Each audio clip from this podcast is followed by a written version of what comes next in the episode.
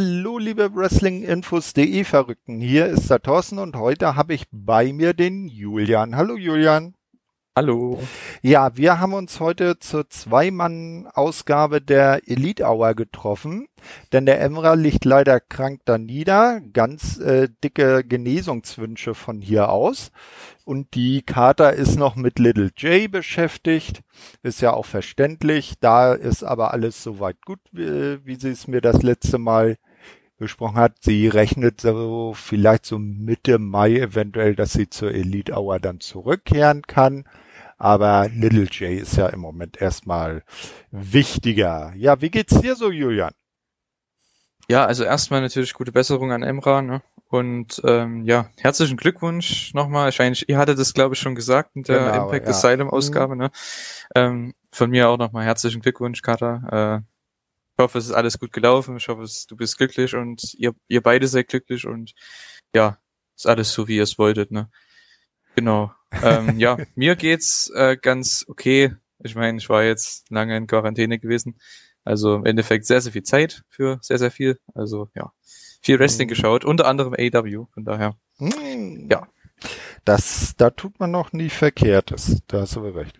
Ja, ich habe heute meinen vorletzten richtigen Arbeitstag bei meinem aktuellen Arbeitgeber gehabt. Morgen ist der letzte Jahr, auch am Sonntag wird bei dem gearbeitet. Dann eine Woche Resturlaub und dann geht's am 3. Mai in einen neuen Job. Bin ich auch sehr gespannt drauf. Mal gucken, wie das dann wird. Ja, wie du hast eben schon gesagt, das Stichwort ist AEW. Ähm, es geht ja auf zwei große Events zu. Einmal jetzt en, äh, übermorgen oder nee, übermorgen? Nee, in der Nacht von morgen auf äh, Montag einmal der Impact Rebellion Pay-Per-View, in dessen Main Event ja unter anderem eben auch der AEW World Title auf dem Spiel steht. Und da ist ja ganz spannend, da hat sich Impact ja als äh, Kommentator für diesen ausschließlich für den Main Event, also Impact World Title gegen AEW World Title, Mauro Ronaldo eingekauft. Kennst du den noch? Natürlich kenne ich den noch. Der, der, war noch da, da habe ich noch äh, WWE geschaut. Also, Oha. Ja. ja, ja, da war er noch da. Ja, äh, und äh, findest du das eine gute Wahl? Auf jeden Fall. Also ich finde es sehr interessant, dass man den für das eine Match plus holt. Mhm. Ähm, ich denke aber, das hat schon seinen Sinn. Ich meine, es ist trotzdem irgendwo jemand, den Leute kennen, auch außerhalb von Wrestling. Von daher ist das ganz cool. Ähm, ist ja auch ein großes Match. Leider fühlt sich es noch nicht so an. Ne? Also Meiner Meinung nach. Ja, es ist, es ist äh, etwas äh, komisch. Also primär ist es halt bei Impact-Thema, klar, weil es ja auch ein Impact-Pay-Per-View. Äh, und bei Dynamite oder bei All Elite Wrestling ist das Ganze jetzt einmal jetzt in der Ausgabe vom 21.04., also die wir jetzt als zweite heute besprechen, ist es einmal zumindest verbal erwähnt worden. Vorher ist da nie irgendein Wort drüber verloren worden, dass der AEW World Title beim Pay-Per-View einer anderen Promotion auf dem Spiel steht. Finde ich, finde ich interessant, weil, ja, ich meine, es geht ja irgendwo auch um Tony Kahns, äh, ja, um seinen Titel, ne? Ich meine, er war ja auch bei dieser Pressekonferenz, die ich gesehen habe, auf mhm, Twitter zumindest, mhm. war er, war er ja mit dabei. Und ja, also ich weiß nicht. Ich, ich kann es verstehen, dass man sagt aus Tony Kahns Sicht, ja, ich möchte Don Callis nicht unterstützen, weil es ist ja, ne, er ist ja hier und Tony Khan ist ah. ja neutral im Endeffekt. Das ja. kann ich schon verstehen im Storyline-Sinne was ist schon ein großes Match, ne? Ja, aber man, man, man hätte es äh, zumindest mal ein paar Mal erwähnen können. Oder das hatte ich dann zum Beispiel jetzt auch letzte Woche äh, mit dem Emra, als es ihm noch besser ging, beim Impact Asylum gesagt. Man hätte es vielleicht zumindest mal so machen können, dass man dann ein äh, Impact World Champion Rich Swan und den, äh, den äh, Showrunner bei Impact, also der, der hinter den Kulissen äh, die Show leitet, äh, Scott Damour, einfach mal im Daily's Place in die Zuschauerränge setzt, dass sie sich die Show angucken und dann entdeckt sie Kenny irgendwie während seines Matches oder danach und dann gibt's so einen verbalen Schlagabtausch. Das hätte ja schon mal gereicht. Aber das ist ja so gar nicht thematisiert worden. Sehr seltsam. Ja, und dann natürlich Ende Mai Double or Nothing, der dritte Event dieses Namens. Also äh, AEW feiert sozusagen dann bei Double or Nothing seinen äh, ja, dritten Geburtstag. Das äh, dritte Jahr AEW geht dann vorbei. Ja. Das dritte, ja, das dritte, nee, das zwei, zweite Jahr, zweite Jahr. Genau. Ja, das wird dann ja. auch eine ganz spannende Sache. Na, kommen wir mal zu den beiden Shows, die wir heute besprechen wollen. Da sind wir jetzt bei Dynamite am 14. April. Äh, ohne äh, nicht viel zu wundern, im Daily's Place in Jacksonville. Die Sendung beginnt aber ganz untypisch, weil das ist jetzt die erste Ausgabe, die nicht Head-to-Head -head mit äh, NXT läuft, weil NXT hat sich ja auf den Dienstag äh, verkrümelt. Ähm, können wir dann nachher auch noch mal was zu sagen. Ähm, und das ist halt die erste Ausgabe, die jetzt sozusagen den Mittwoch für sich allein hat. Und man merkt das gleich, äh, sie startet anders. Es gibt nicht gleich zack ein Match, sondern es wird ein Statement der Bugs eingespielt, in dem sie erklären, warum sie im Main Event der Woche zuvor gegen John Moxley auf die Seite von Kenny und den Good Brothers und Don Kellis geturnt sind. Wie fandest du diesen, diesen, dieses neue Opening? Also einerseits perfekt, weil man genau damit anfängt, womit man aufgehört hat die Woche davor ähm, was im Endeffekt der Cliffhanger so ein bisschen war. Das hat man hier, denke ich, klar gemacht, wie es jetzt dann aussieht. Nur, ich finde es sehr interessant, dass Matt Jackson, der ja die Woche zuvor noch sehr, ich sag mal, ängstlich oder vorsichtig war, ängstlich nicht, aber vorsichtig, ähm, mit Kenny und so weiter in dem Match, da habe ich gedacht, okay, und jetzt ist er einfach kompletter Heal. Äh, ist schon sehr komisch irgendwo, aber ich muss ganz ehrlich sagen, es soll so sein, weil die sind, man sollte jetzt nicht diesen langsamen Turn machen, den man bei Kenny gemacht hat. Das finde ich mhm. eigentlich ganz gut, dass man jetzt sagt, okay, die wählen Freundschaft und sind jetzt mit Kenny zusammen, turn and heal und man hat neue Bugs mit neuer Gear, da kommen wir dann auch noch dazu mhm. und äh, neuen Entrance auch irgendwo. Ähm, ich fand's ganz nett. Ne? Man hatte sogar, ich glaube, Nick Jackson hatte sogar einen Heel-Turn-Shirt an. ganz cool. äh, ja. ja, aber ich fand das Opening ganz nett. Es ist mein, ja, ein Schritt aus dem, äh, aus dem Pattern, also aus dem Muster heraus, was mhm. ganz cool war. Genau. Ähm, allerdings muss man ja sagen, dass die Bugs auch vorher immer schon mal nicht so genau wussten, sind wir jetzt Heel, sind wir jetzt Face. Wir wollen mal hoffen, dass sie sich jetzt auch mal etwas länger für eine der für die dunkle oder die helle Seite entschieden haben, wenn man es mal diese Analogie nehmen darf. Ja, als äh, nächstes sehen wir dann ähm, die Kommentatoren, wie immer Jim Ross, Tony Schiavone und äh, Excalibur, die die Card für den Tag vorstellen, für den Abend und darauf hinweisen, dass äh, die Boxlegende Mike Tyson beim Match von Chris Jericho gegen Dex Harwood als Special Enforcer am Ring sein wird. Äh, wie findest du Mike Tyson bei AEW? Wenn man den richtigen Spot für ihn findet, finde ich ganz gut, dass er da ist, weil er bringt eben ja Augen von außerhalb mit. Das hat man auch gemerkt hier bei der Show, mhm. laut den Ratings. Und ja, wie gesagt, wenn der Spot da ist, wenn der Spot richtig ist, wenn der passt, wie er hier nun mal passt mit Jericho, das macht Sinn, ähm, weil Jericho und MJF, ich meine, oder Pinnacle und Inner Circus sind ja eigentlich die, eigentlich die, gerade die heißeste Fehde. Von daher passt der da perfekt rein. Man hat einen Gegenpart zu Tully so ein bisschen als Non-Wrestler bei jeder Fraktion. Das ist eigentlich ganz nett gemacht. Mhm. Ja, diesen äh, Mike Tyson sehen wir dann auch so gleich. Der meldet sich aus dem Backstage-Bereich zu Wort und äh, will sich zu eben besagten Match äußern. Dabei wird Tyson aber von MJF unterbrochen, der ihm einen Blankoscheck äh, unter die Nase hält und ihn so mit Geld auf seine Seite locken will. Allerdings äh, und sagt auch, dass äh, Chris Jericho und Mike Tyson ja schon immer verfeindet gewesen sind. Jericho hat ja auch immer diese eine Raw-Episode angesprochen, wo er mal von Mike die den rechten Haken kassiert hat. Äh, und auch äh, das letzte Aufeinandertreffen der beiden bei AEW war ja auch nicht so harmonisch.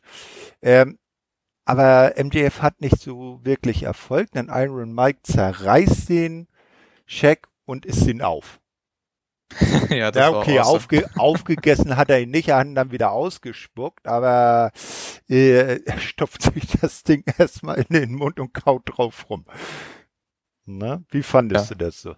Das ist eigentlich so das erste Segment von dieser Show, was eigentlich so die Story war, dass alle Heels gefühlt die schlechtesten Recruiter sind. Mhm. Ähm, aber ich finde das perfekt, weil ja. äh, man sieht so oft, dass Babyfaces eben, ich sag mal, ja, von dem hier outsmartet werden, was man hier bei dieser Show eben nicht gemacht hat. Ne? Man hat wirklich gesagt, okay, Tyson, der ist Babyface, warum sollte der sich von MJF was sagen lassen? Ne? Mhm. Ich meine, jeder kennt Tyson, also der die Show schaut, von daher, der wird nicht irgendwie, ich sag mal, ausgetrickst. Ne?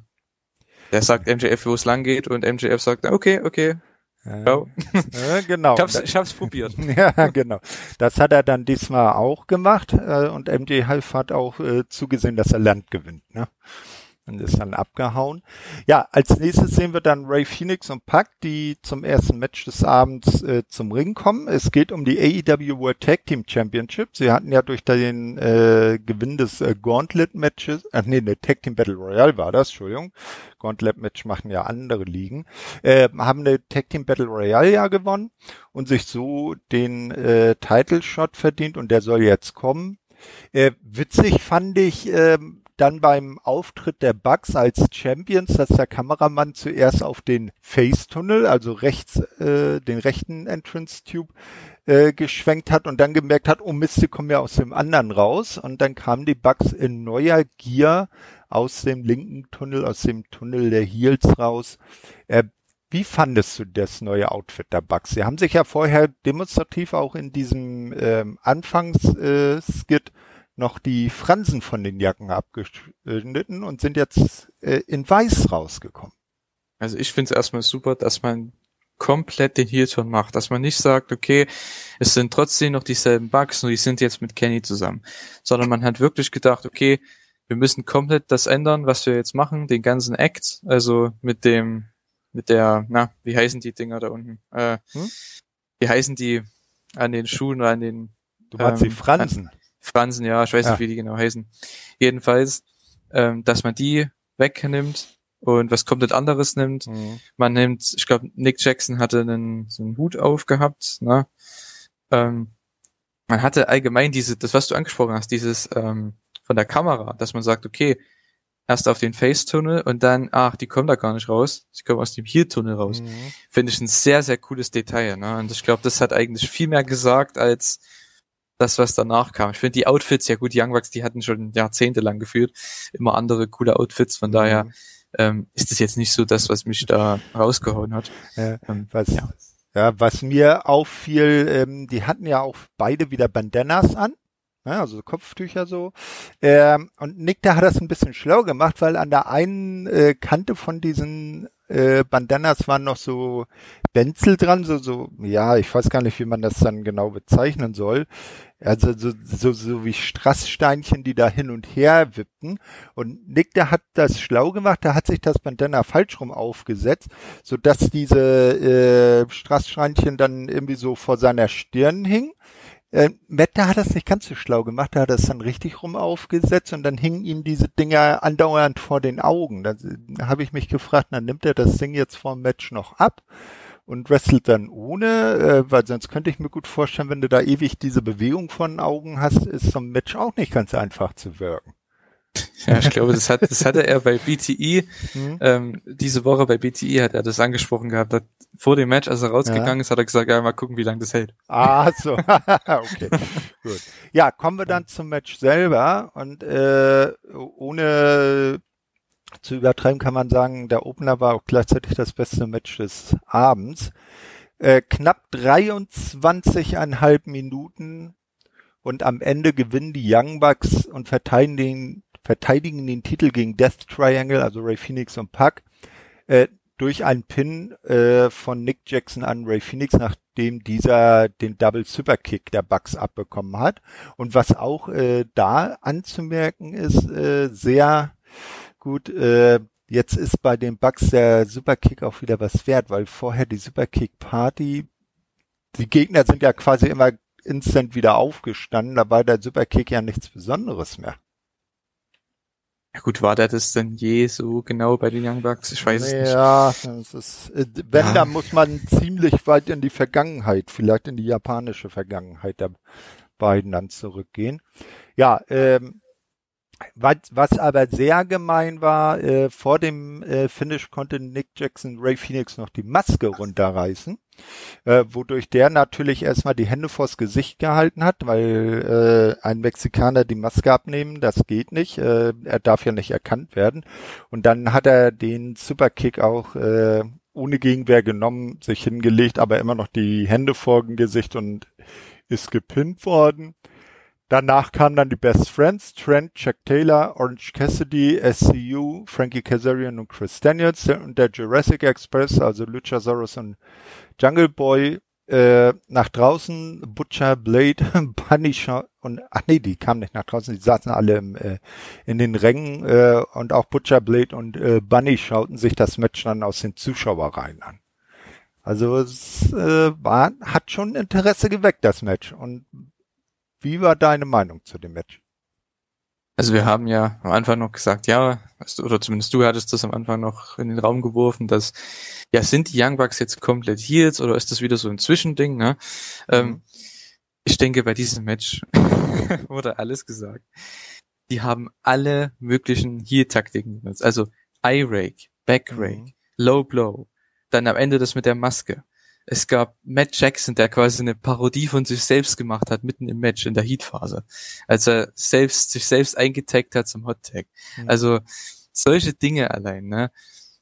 Ah, großartig. Also das sind eigentlich die Young Bucks von vor, ich sag mal, fünf, sechs Jahren, ähm, die bei PWG so aufgekommen sind, mhm. die dann auch bei New Japan ähm, als Teil des Bullet Clubs dann aufgekommen sind. Also das sind genau die Bugs, die, denke ich, auch die Leute so insgeheim wollten. Mhm. Aber ich denke, dass die mit der Elite jetzt, mit Kenny und mit den Good Brothers zusammen, dass die das genau eben ausnutzen für Heat und eben sagen, ja, wir sind halt die Besten, ihr wolltet so, ne?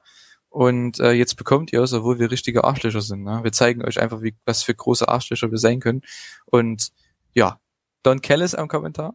Hm, ja, genau. zum Lachen gebracht. Genau, der kam, Der hat ja. irgendwie gesagt, hm. New Innovative Offense bei den Young Bucks. Und da habe ich so hm. gedacht, okay, nach einem Double Sledgehammer und nach einem Knee Drop, klar. Aber ganz cool. Ja, ja. Don Kellis ist ja auch äh, nie um Worte verlegen und weiß ja auch wohl einzusetzen. Ne, ja. Also äh, auch ein sehr großer Gewinn. Ja. Ein, groß, ein großes, also ich muss echt sagen, ein wirklich, wirklich starkes Match. Also Eben. von Anfang bis Ende, du hast, glaube ich, gesagt, 23 Minuten ging's, ne? 23,5 knapp, nicht ja, ganz. Das ist Wahnsinn. Also für ein Dynamite-Match wahrscheinlich mit das Beste, was sie je gemacht haben. Ich meine, wir mhm. sagen das gefühlt jeden Monat bei einem Match, aber es muss, muss echt gesagt werden, weil ich meine, auf das Match haben sich sehr viele gefreut, ich mhm. auch seit Anfang des Jahres und dann haben ja Phoenix und Pac die äh, Battle Royale gewonnen und man wusste, das Match kommt, wann mhm. kommt's nur und jetzt hat man es gebracht. Äh, einfach nur großartig. Mit der, mit der Rollenverteilung jetzt perfekt. Also besser hätten sie es nicht machen können. Einfach überragend. Ja, leider äh, nicht so schön für Carter und mich, weil Phoenix für sie und Pack für mich sind ja unsere absoluten Favorites bei AEW im Moment. Und so müssen wir beide eine Niederlage verkraften. Aber das wird schon kommen. Death Triangle bin ich sicher, wenn es dann die vielleicht die Lucha Bros sind, also Phoenix mit Penta zusammen werden sich noch Titelgold umschnallen. AEW Titelgold. Ja, als, Netz, äh, als nächstes, wenn dann so ein Kracher gleich als erstes Match kommt, als Opening Match, äh, kommt man am besten durch ein bisschen Comedy wieder runter. Deshalb wird Backstage geschaltet. Wir sehen Adam Page und die Dark Order. Alex Marvez möchte vom Hangman einen Kommentar zu Kenny Omega und den Young Bucks hören. Doch dieser weicht der Frage aus und teilt uns stattdessen mit, dass John Silver aufgrund seiner Schulterverletzung noch für vier bis sechs Wochen pausieren muss. Na, äh, dann sieht man aber, äh, wie John schon vorführt, wie gut er seine Schulter schon wieder bewegen kann und Hangman lädt alle auf eine Runde ein. Ja. Und diesmal darf sogar Ellen Angels mitkommen. Ach, ich fand das sehr witzig, einfach der Moment, als Marves die Frage stellt und Hangman einfach seinen Drink einfach hinterkippt mhm. auf X. Fand ich super, weil er wollte die Frage auf jeden Fall nicht beantworten. Ähm, ja. Man teast auf jeden Fall irgendwann in vielleicht einem Jahr, mal sehen, die Reunion an von allen Vieren, Hangman, Omega und den Young Bucks. Also ich denke, das wird irgendwann kommen dann. Ja, muss man mal schauen. Also ich, ich finde aber das Programm mit Hangman und der Dark Order nicht schlecht. Na, durch den überraschenden Tod von Brody Lee war, wusste man ja nicht, was mit der Dark Order jetzt passieren soll. Und so als, als, äh, jetzt so als äh, lustige Truppe, finde ich, sei eigentlich im Moment ganz gut eingesetzt. Ja, definitiv. Ich meine, sie brauchen halt jemanden, der ähm, schon ein gewisses Star-Potenzial hat, jemanden eben auf dem Level, wie Brody Lee eben es war, mhm. der halt schon schon ernstzunehmend ist, ne? Weil, wie du schon sagst, man, es ist ja im Endeffekt ein Comedy-Act mittlerweile. Ähm, gerade als Babyfaces und ja, ich meine, sie sind noch over, sie sind gefühlt bei jedem Engel mit dabei, mhm. weil sie da immer irgendwo mit drin hängen und ja, aber ich finde in der Rolle, wo sie gerade sind, dass sie halt den Safe machen für ähm, Hangman oftmals, das finde ich schon cool, weil das passt auch. Mehr müssen, mehr müssen die auch gerade nicht machen. Nee, ganz genau. Ja, als nächstes ist dann Carla Colum äh, Alex Marves wieder unterwegs backstage und hat diesmal den Inner Circle und Mike Tyson zum Interview bei sich. Jericho sagt, dass viele Personen, dass er viele Personen kontaktiert hat, denen er eine Entschuldigung schulde nachdem der Inner Circle beschlossen hatte, einen anderen Weg einzuschlagen, also jetzt auch hochoffiziell genannt, sie sind jetzt Faces. Zu diesen Personen gehört auch Mike Tyson, vor dem Jericho viel Respekt hat. Sie wollen heute äh, keine Bevorzugung. Mike Tyson soll das Match zwischen Jericho und Dex Harwood fair beaufsichtigen. Tyson bestätigt dies und stellte klar, dass er kein Problem damit hätte, Jericho noch einmal auszunocken. Wie fandest du dieses Segment?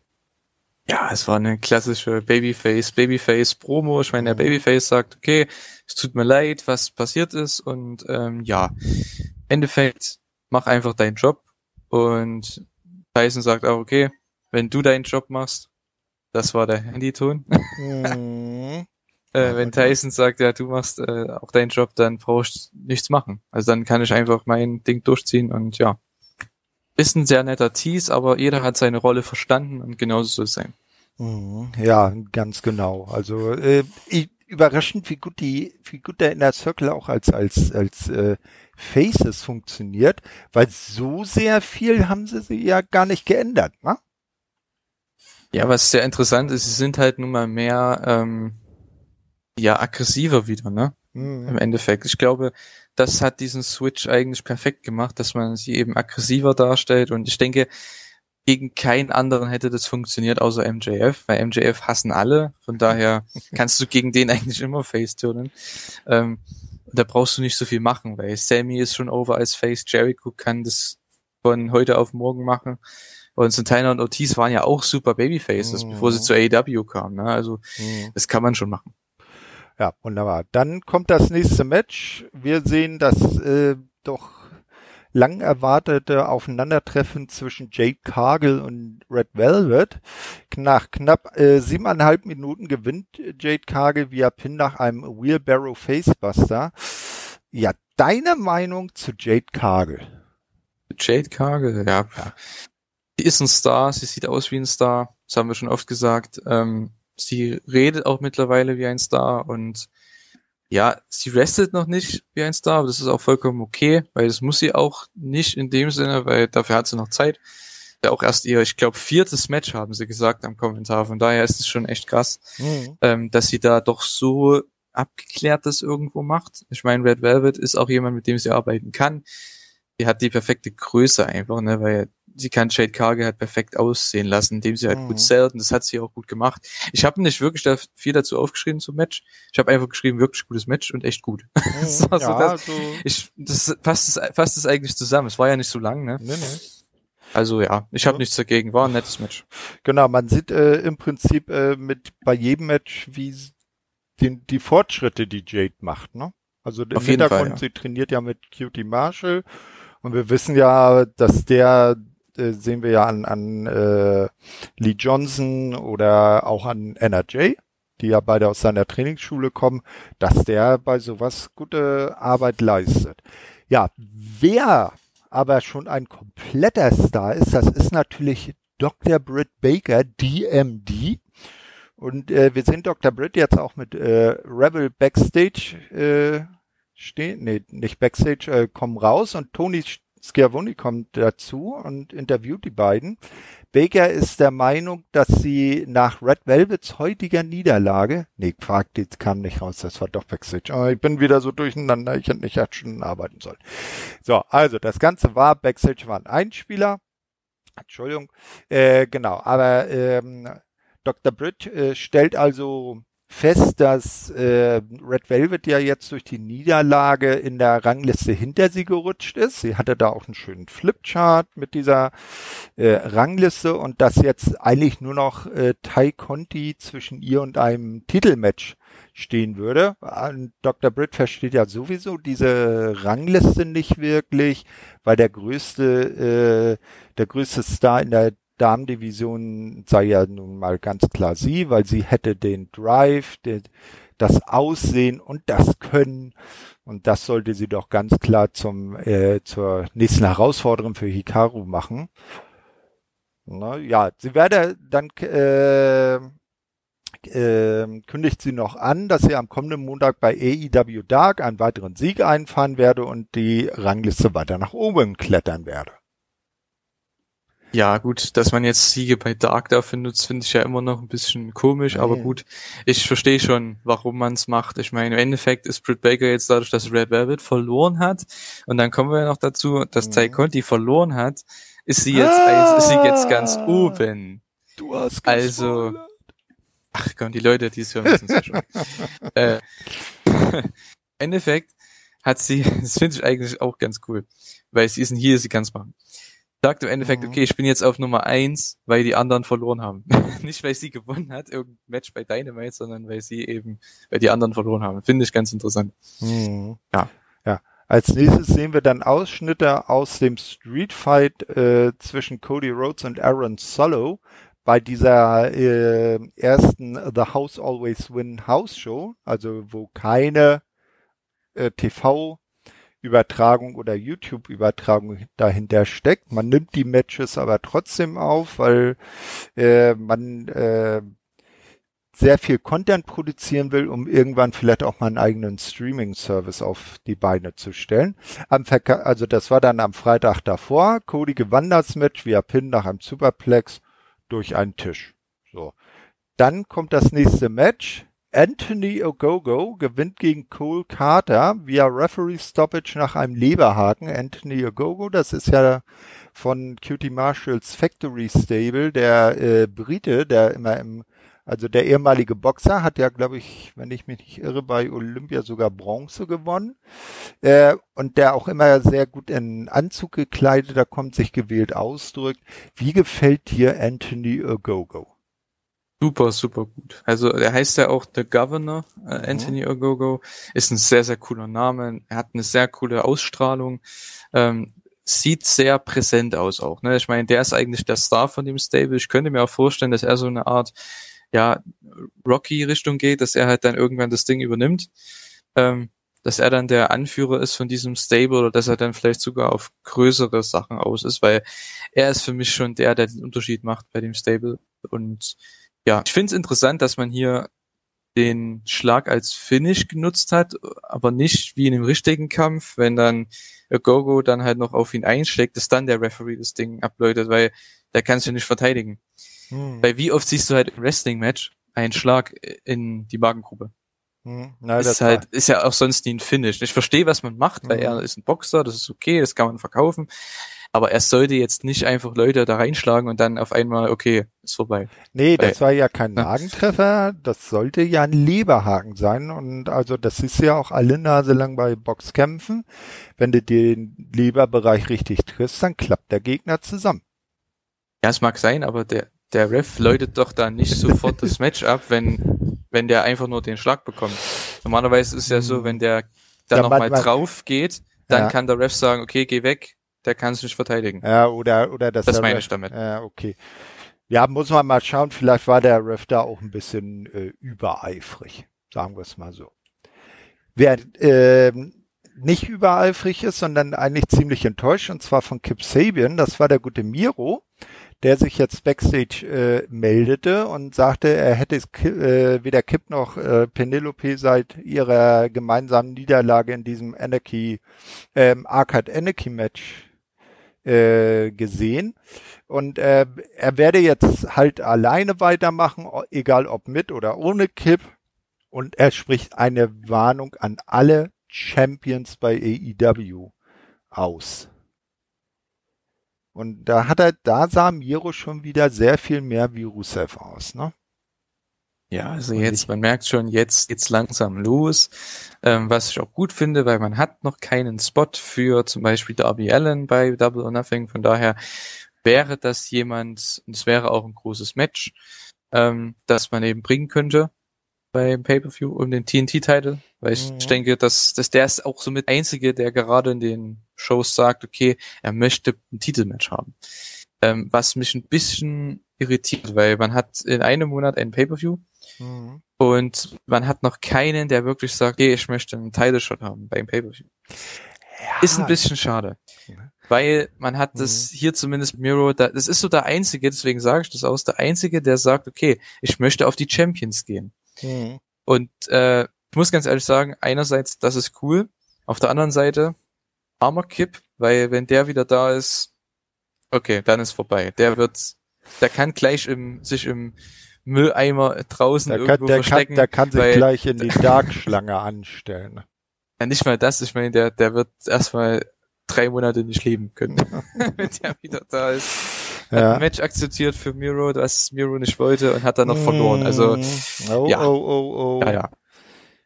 Ja, keep Sabian, Futria, keep Sabian Match da. Ich glaube, das wird dann so kommen.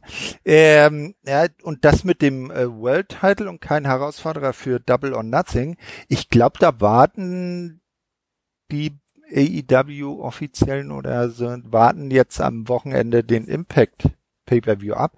Weil stell dir mal vor, nur spinnerte Idee, Rich Swan wird neuer AEW World Champion. Da kannst du ja nicht vorher irgendwie ein Match äh, bewerben, in dem äh, Candy Omega noch als Titelverteidiger ist, ne?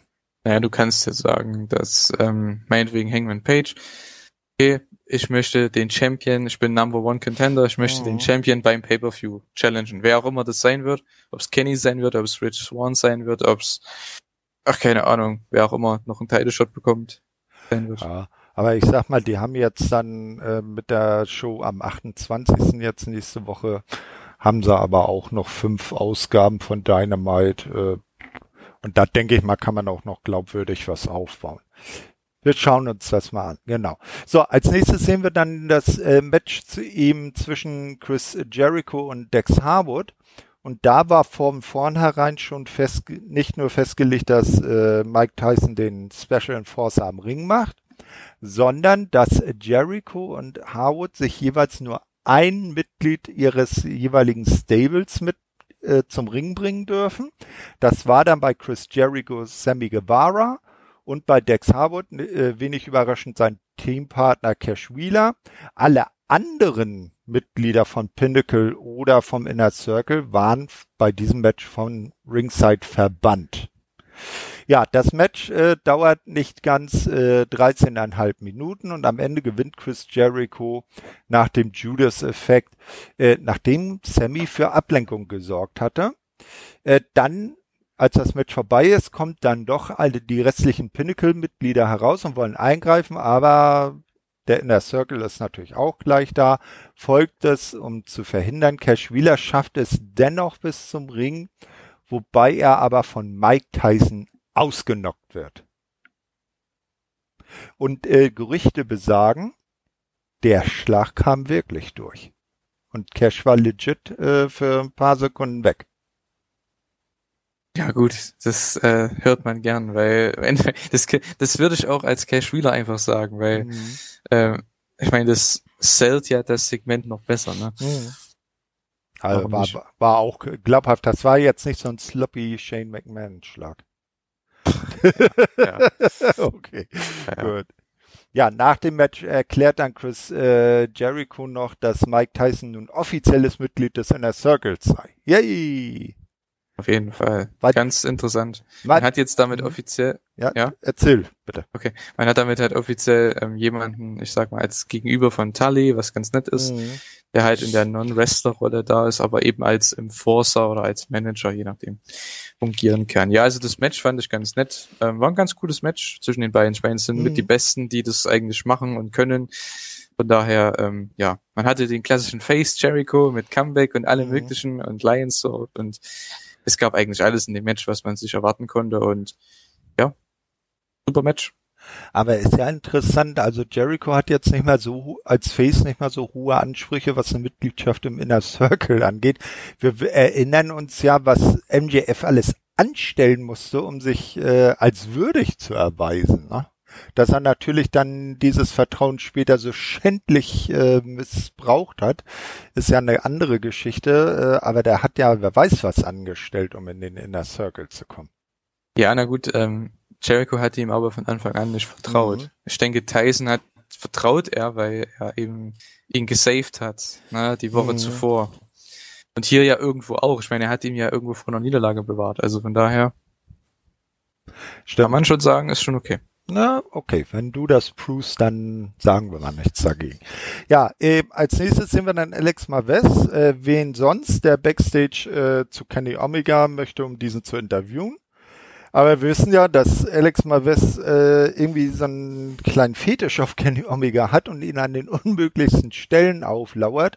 Und diesmal schiebt Don Kellis dem Ganzen gleich einen Riegel vor, schnappt sich das Mikro, schickt Maves weg. Kellis streicht heraus, äh, wie unberechenbar sie sind. Dass sie, äh, dass sich die Young Bucks ihnen anschlossen, ist nicht das Ende der Geschichte, es sei der Anfang. Kenny Omega fügt äh, mit an, dass sie sich nicht verändert haben, sie seien es nur satt, das, äh, das zu sein, was die Fans von ihnen äh, in ihnen sehen. Entschuldigung.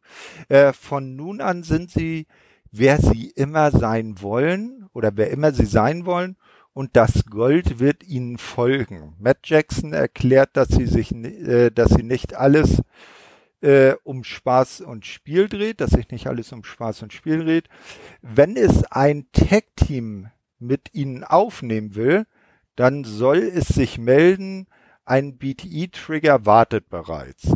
Callis beendet die Promo mit der Ankündigung, dass die Fans bereits eine, äh, bereit für eine Überraschung sein sollen. Zum Abschluss verpasst Don Callis dem Kameramann einen Superkick. Also selbst Don Callis kann Superkicks. Ja, das fand ich ganz cool am Ende. Also die sind echt die größten jetzt, ne? Mhm. Größten, äh, ja, Dummlatscher. das ist der Hammer. äh, ja, aber sie machen das halt echt gut. Ne? Ich meine, dass sie sagen, sie nutzen halt die ähm, Argumente der Fans, die halt gesagt haben, jetzt seit ja, zwei Jahren, dass die sich eben die alten Bugs und den alten Kenny zurückwünschen und den Bullet Club wieder bei AW haben möchten und kriegen sie jetzt. Und zwar ja, genau. in einer genau. sehr tollen Variation. Mhm, und also, ähm, ja. Finde find ich auch. Äh, bisher immer sehr unterhaltsam und bin auch gespannt, wie es da weitergeht. Ich was ich jetzt interessant wäre, wäre ja, wenn äh, morgen Nacht dann die Bugs auch mit bei Impact auftauchen und man da auch diese, diesen Zusammenhalt äh, demonstriert. Könnte sein, ja. Aber ich ne? denke, na gut, die, die Good Brothers haben ein Match, ne? Die haben ein Match. Die, die treten ja gegen Finjuice an, die sie ihnen ja hm. äh, auf schändliche Art und Weise die Impact Tag Team Titel abgenommen haben. Hm. Ne? Ich könnte mir vorstellen, dass sie die Titel wieder zurückgewinnen jetzt. Ähm, weil das wäre schon ein cooles Bild dann bei ja, Dynamite, all, all, alle, alle Titel. Alle Titel, ja. Das, ja. das sieht schon nice aus. Na, wir, wir, wir werden mal gucken, äh, was dann in, vielleicht schon in der nächsten Dynamite-Ausgabe dann zu sehen ist. Ja, dann kommt ein Videopackage äh, über Thunder Rosa. Sie spricht also das erste Mal überhaupt seit diesem äh, legendären Lights Out Match gegen Burt Baker. Sie spricht sie das erste Mal und erklärt, äh, dass sie die Wrestling-Welt übernehmen will und äh, sowohl AEW World's Women's Champion als auch also werden möchte und warnt China, äh, dass sie hinter ihr her sei. Und gleichsam warnt sie Serena Deep, die ihr ja den NWA Women's Title abgenommen hat, dass sie sich diesen auch noch zurückholen werde. Ja, man hat ja damit so eine Art Callback gemacht zu der Promo, die sie schon mal gehalten hat. Mhm. Ich meine im Januar oder sowas, ich weiß nicht genau, als sie das erste Match, äh, das, ich glaube das erste oder zweite Match mit Brit hatte. Ähm, und zwar, dass ja sie eben erstmal Brit rausnehmen will, dann für die beiden Titel gehen möchte. Und jetzt hat sie Brit eben aus rausgenommen, mhm. obwohl es eigentlich nicht so stimmt, weil sie ist anscheinend doch eher dran mit dem Titel, aber gut. Ähm, ja, aber ich denke, das läuft alles darauf hinaus, dass sie beide Titel irgendwann gewinnt, äh, weil sonst macht man das nicht, weil sie ist ein Babyface. Mhm. Also muss sie, denke ich, bei, ja, ich sag mal, später im Jahr, ich sag mal Full Gear vielleicht, gewinnt sie dann, äh, ja, oder bei der Anniversary, Dynamite Anniversary, vielleicht gewinnt sie dann den Women's Title von äh, Van der, Ro äh, von, von der Rosa, von äh, Britt Baker ähm, von daher, das wäre eigentlich eine ganz nette Story, mhm. die sich jetzt noch ein, das ganze Jahr ziehen kann, beide Titel. Ja, äh, kurzen äh, Ausflug zu NWA Power, das gibt's ja jetzt auch auf Fight TV wieder äh, zu schauen. Da hat äh, Thunder Rosa, ich glaube, vor zwei oder drei Wochen hat sie ein Number One Contender Match gegen Camille verloren. Also auch bei NWA um den Women's Title, da steht sie auch nicht in erster Reihe. Ne? Ja, aber sie hat ja noch Zeit. Ja, eben, eben. Ne? Aber zumindest äh, hat sie straight eine Bucketlist und hakt die so nacheinander ab. Und äh, erinnert sich, wie du schon sagst, auch an das, was sie vor ein paar Monaten gesagt hat. Das ist ja bei manchen im Business auch nicht so, dass sie dann wissen, wüssten, was sie letzte Woche erzählt haben. Und sie hat straight ihr, ihr Vorhaben und das zieht sie auch durch. Ja, jetzt sehen wir eine Rückkehrerin. Das erste Match nach ihrer Verletzung von Chris Stedlander. Die besiegt in knapp äh, zweieinhalb Minuten Amber Nova äh, via Pin nach dem nach der Supernova. Das finde ich auch sehr lustig. Amber Nova muss sich der Supernova geschlagen geben. Und was dann offiziell gemacht wird, Chris Stedlander ist jetzt viertes Mitglied der Best Friends und bubt alle. Also Nasen, äh, Nasentipser. Nee, also sie, sie kommt jetzt auch immer mit den anderen raus und ich finde das auch äh, sehr nice. Wie findest du eigentlich ihren neuen Look? Sie hat ja jetzt dunklere Haare und auch ein anderes Facepaint. Ja gut, auf sowas, also wie Sie sagen, sowas achte ich nicht so, ne? Na gut. Ja, ich, sie war jetzt nie so, ich meine, ich meine es jetzt nicht irgendwie böse oder ähm, ja, respektlos oder so. Sie war halt nie jemand, der für mich jetzt so krass herausgestochen ist. Ähm, damals, als sie noch da war, vor einem Jahr, also in der Anfangszeit. Sie hat, war mhm. halt ganz nett. Sie war immer mal im Women's Title Picture, was auch okay war, weil sie ist eine der besten Athleten dort, Athletinnen. Und ähm, ja, ich meine, es hat sie auch wieder gezeigt. Ich meine, es war ein netter Squash. Ähm, sie sah ganz gut aus. Ähm, und ich hoffe, sie bringt halt ein bisschen mehr Feuer rein. Ne? Ich meine, das fehlt vielleicht noch so ein bisschen bei ihr versucht halt über diese ganzen, ja, Gymnastics, äh, Moves da reinzubringen und so ein paar mhm. spektakuläre Sachen. Klappt halt nicht immer, ne? Ich meine, es hat, sah in dem Match auch nicht so toll aus teilweise. Ähm, aber ich denke, dass wenn sie da mal mit Shida im Ring ist oder mit einer Britt Baker, die ja auch ein Jahr später sowas von überragend geworden ist, mhm. ähm, dass sie da auf jeden Fall wieder Fuß fassen kann und ja. vielleicht auch öfters im Women's Title Picture steht dieses Jahr.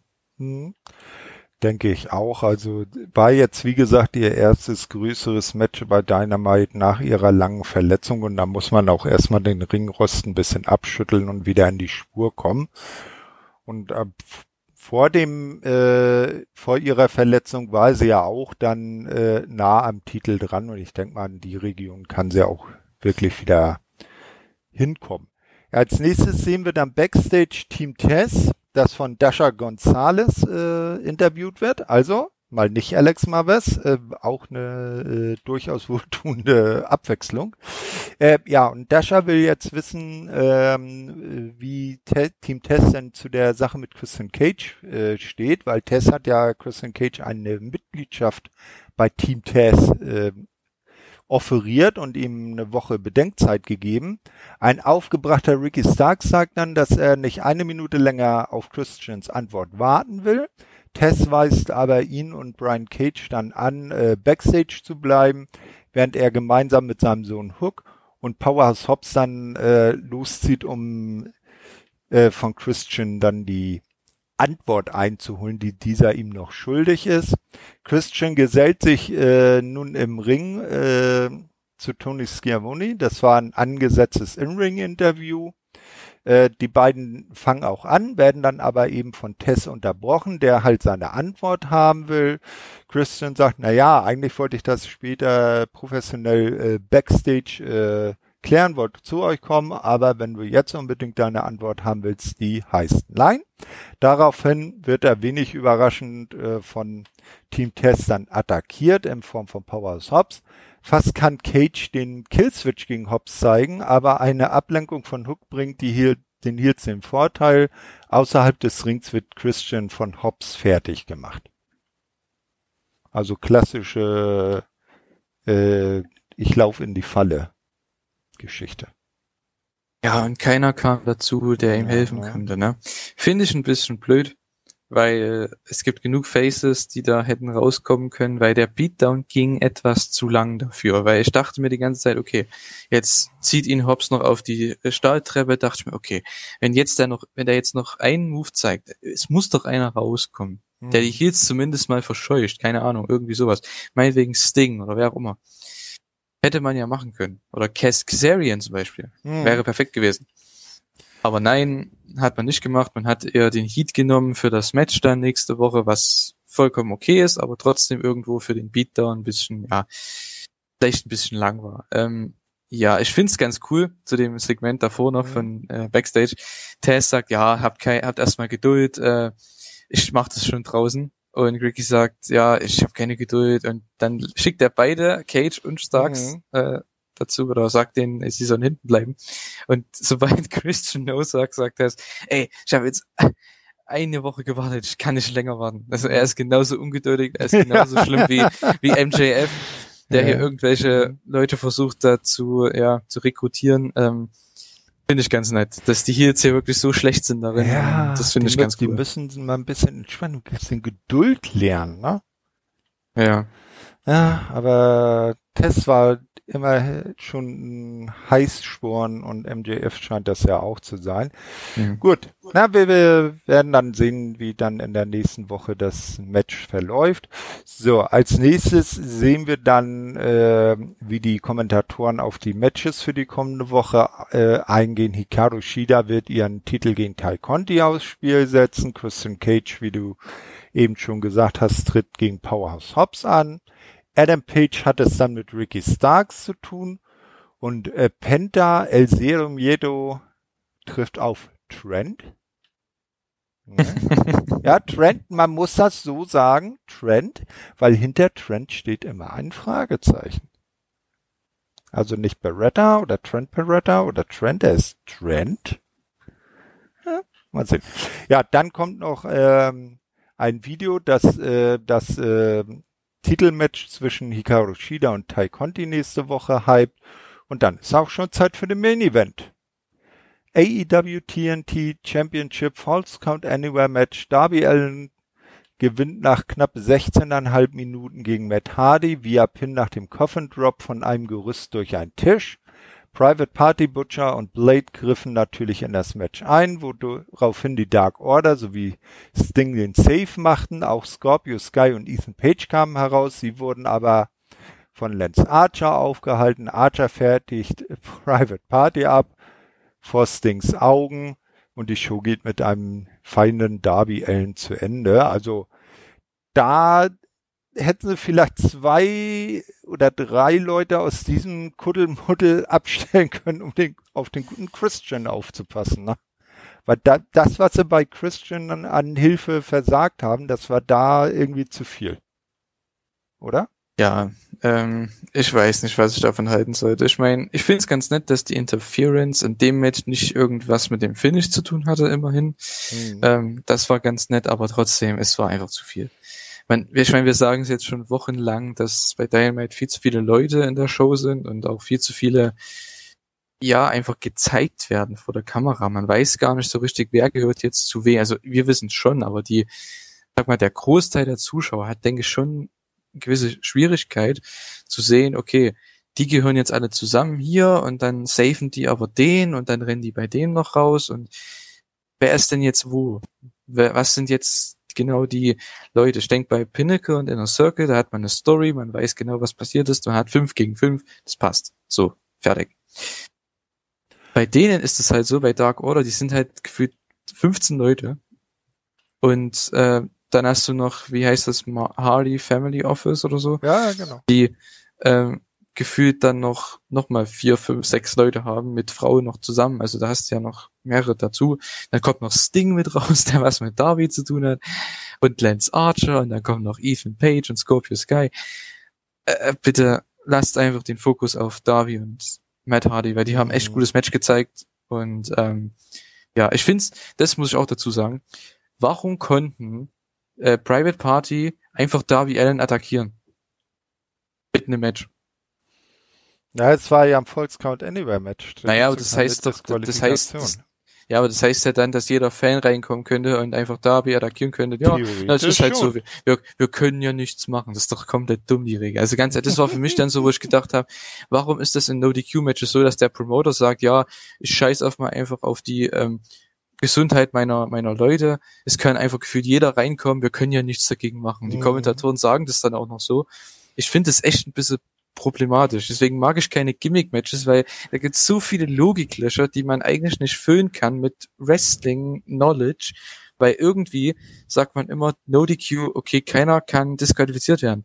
Naja, das gilt für die zwei Leute im Ring. Es geht ja um den Titel. Ich meine, es ist ein mhm. Titelmatch. Da kann ich einfach ein Stable reinrennen und den anderen attackieren. Das ist doch unfair. Das soll, mhm. Match sollte eigentlich dann No Contest sein. Oder Matt Hardy sollte irgendwie dann, das Match müsste abgelötet werden, meiner Meinung nach. Ist schon so oft passiert, es gab schon die letzten 30, 40 Jahre im Wrestling, mal davon abgesehen. Ja. Aber es ist sowas, was mich jetzt einfach bei dem Match wieder gestört hat, weil es einfach unfair ist, dass Leute einfach reinkommen können, die Kommentatoren sagen, ja, ist halt so, ist ja no DQ und äh, du nimmst es einfach so hin als Fan, obwohl du, wenn du mal drüber nachdenkst, eigentlich komplett komplett ja. dumm. Warum sind die nicht von Anfang an gleich alle draußen und rennen da aufeinander ein? Ja. Da brauchst du auch kein Titelmatch machen, weil es geht um ein Singles-Title-Match. Hm. Deswegen na, ist so mein Ding dabei, aber an sich, Match war ganz nett und es gab ein schönes Finish mit dem ja. Coffin Drop, es war ganz cool. Das auf jeden Fall, ja. Äh, die Diskussion ist, wie du schon sagst, so alt wie das Wrestling quasi selber. Äh, das, äh, manch, die Regeln werden immer so ausgelegt, wie es gerade brauchen. Ne?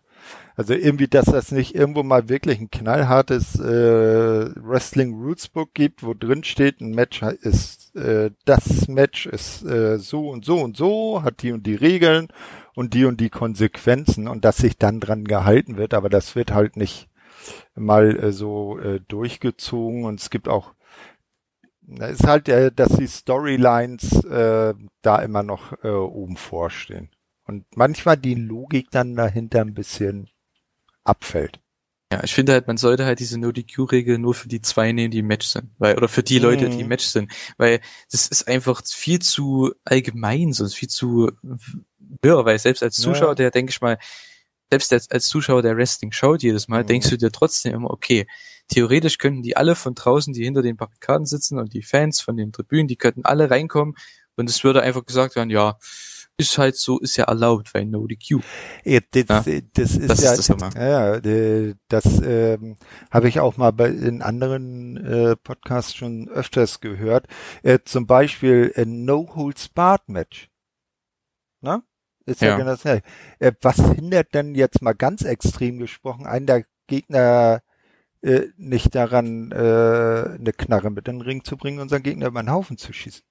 Genau, genau, sowas. Ja, also es ist, äh, hm, das, wie gesagt, das, äh, es wäre schön, gäbe es so eine äh, Wrestling-Bibel, wo alles klar umrissen ist. Was heißt das? Was steckt dahinter? Aber man dreht sich die äh, Stipulation dann so, wie man sie gerade braucht. Ja, äh, wir hatten ja eingangs schon gesagt, das war die erste Dynamite, die äh, ohne NXT-Konkurrenz lief und das hat man dann auch in den äh, Zuschauerzahlen deutlich gemerkt. Connection lost. Ja, und so kommt's. Äh, da hat uns einfach mal der Teamspeak-Server rausgeschmissen oder Teamspeak im Allgemeinen, weil der Julian, der ist auch plötzlich weg gewesen und kommt nicht, äh, kam nicht wieder in Teamspeak rein. Deshalb sind wir jetzt hier auf unseren alten Shuyaku Discord Server umgezogen in unsere Gruppe und äh, machen hier einfach mit der Besprechung der Elite Hour weiter. Oder Julian?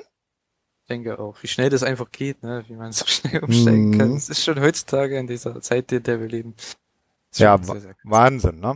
So, also, äh, wo waren wir eben stehen geblieben? Genau, also ich hatte ja gesagt, das war die erste Dynamite-Ausgabe, äh, die äh, nicht Head-to-Head -head mit ähm, NXT lief und das hat man doch auch sofort gemerkt, denn das war zum Gleich die ein, äh, die äh, Dynamite-Ausgabe mit der zweitbesten Zuschauerzahl overall, nur getoppt von der allerersten Folge, die mehr hatte. Und die, bei dieser Ausgabe, also vom 14. April, schauten etwas über 1,2 Millionen Zuschauer dazu.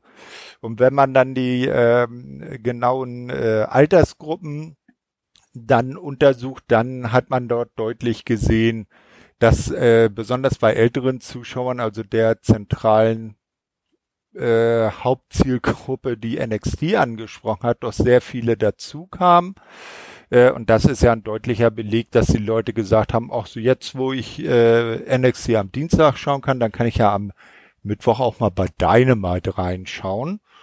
Und als kleine äh, äh, abschließende Bemerkung dazu noch, in der Woche danach hatte Dynamite auch über eine Million Zuschauer. Also man konnte doch signifikant viele Leute wieder zum Einschalten bewegen. Und ich hoffe, dass man sich vielleicht so bei, bei einer Million erstmal äh, einpendelt, äh, so wie es ja jetzt zuletzt immer bei so um die 700.000 war, mal ein bisschen mehr, mal ein bisschen weniger. Und darauf dann die Grundlage bastelt und äh, für die Zukunft Höheres anstrebt, was die Zuschauerzahlen angeht.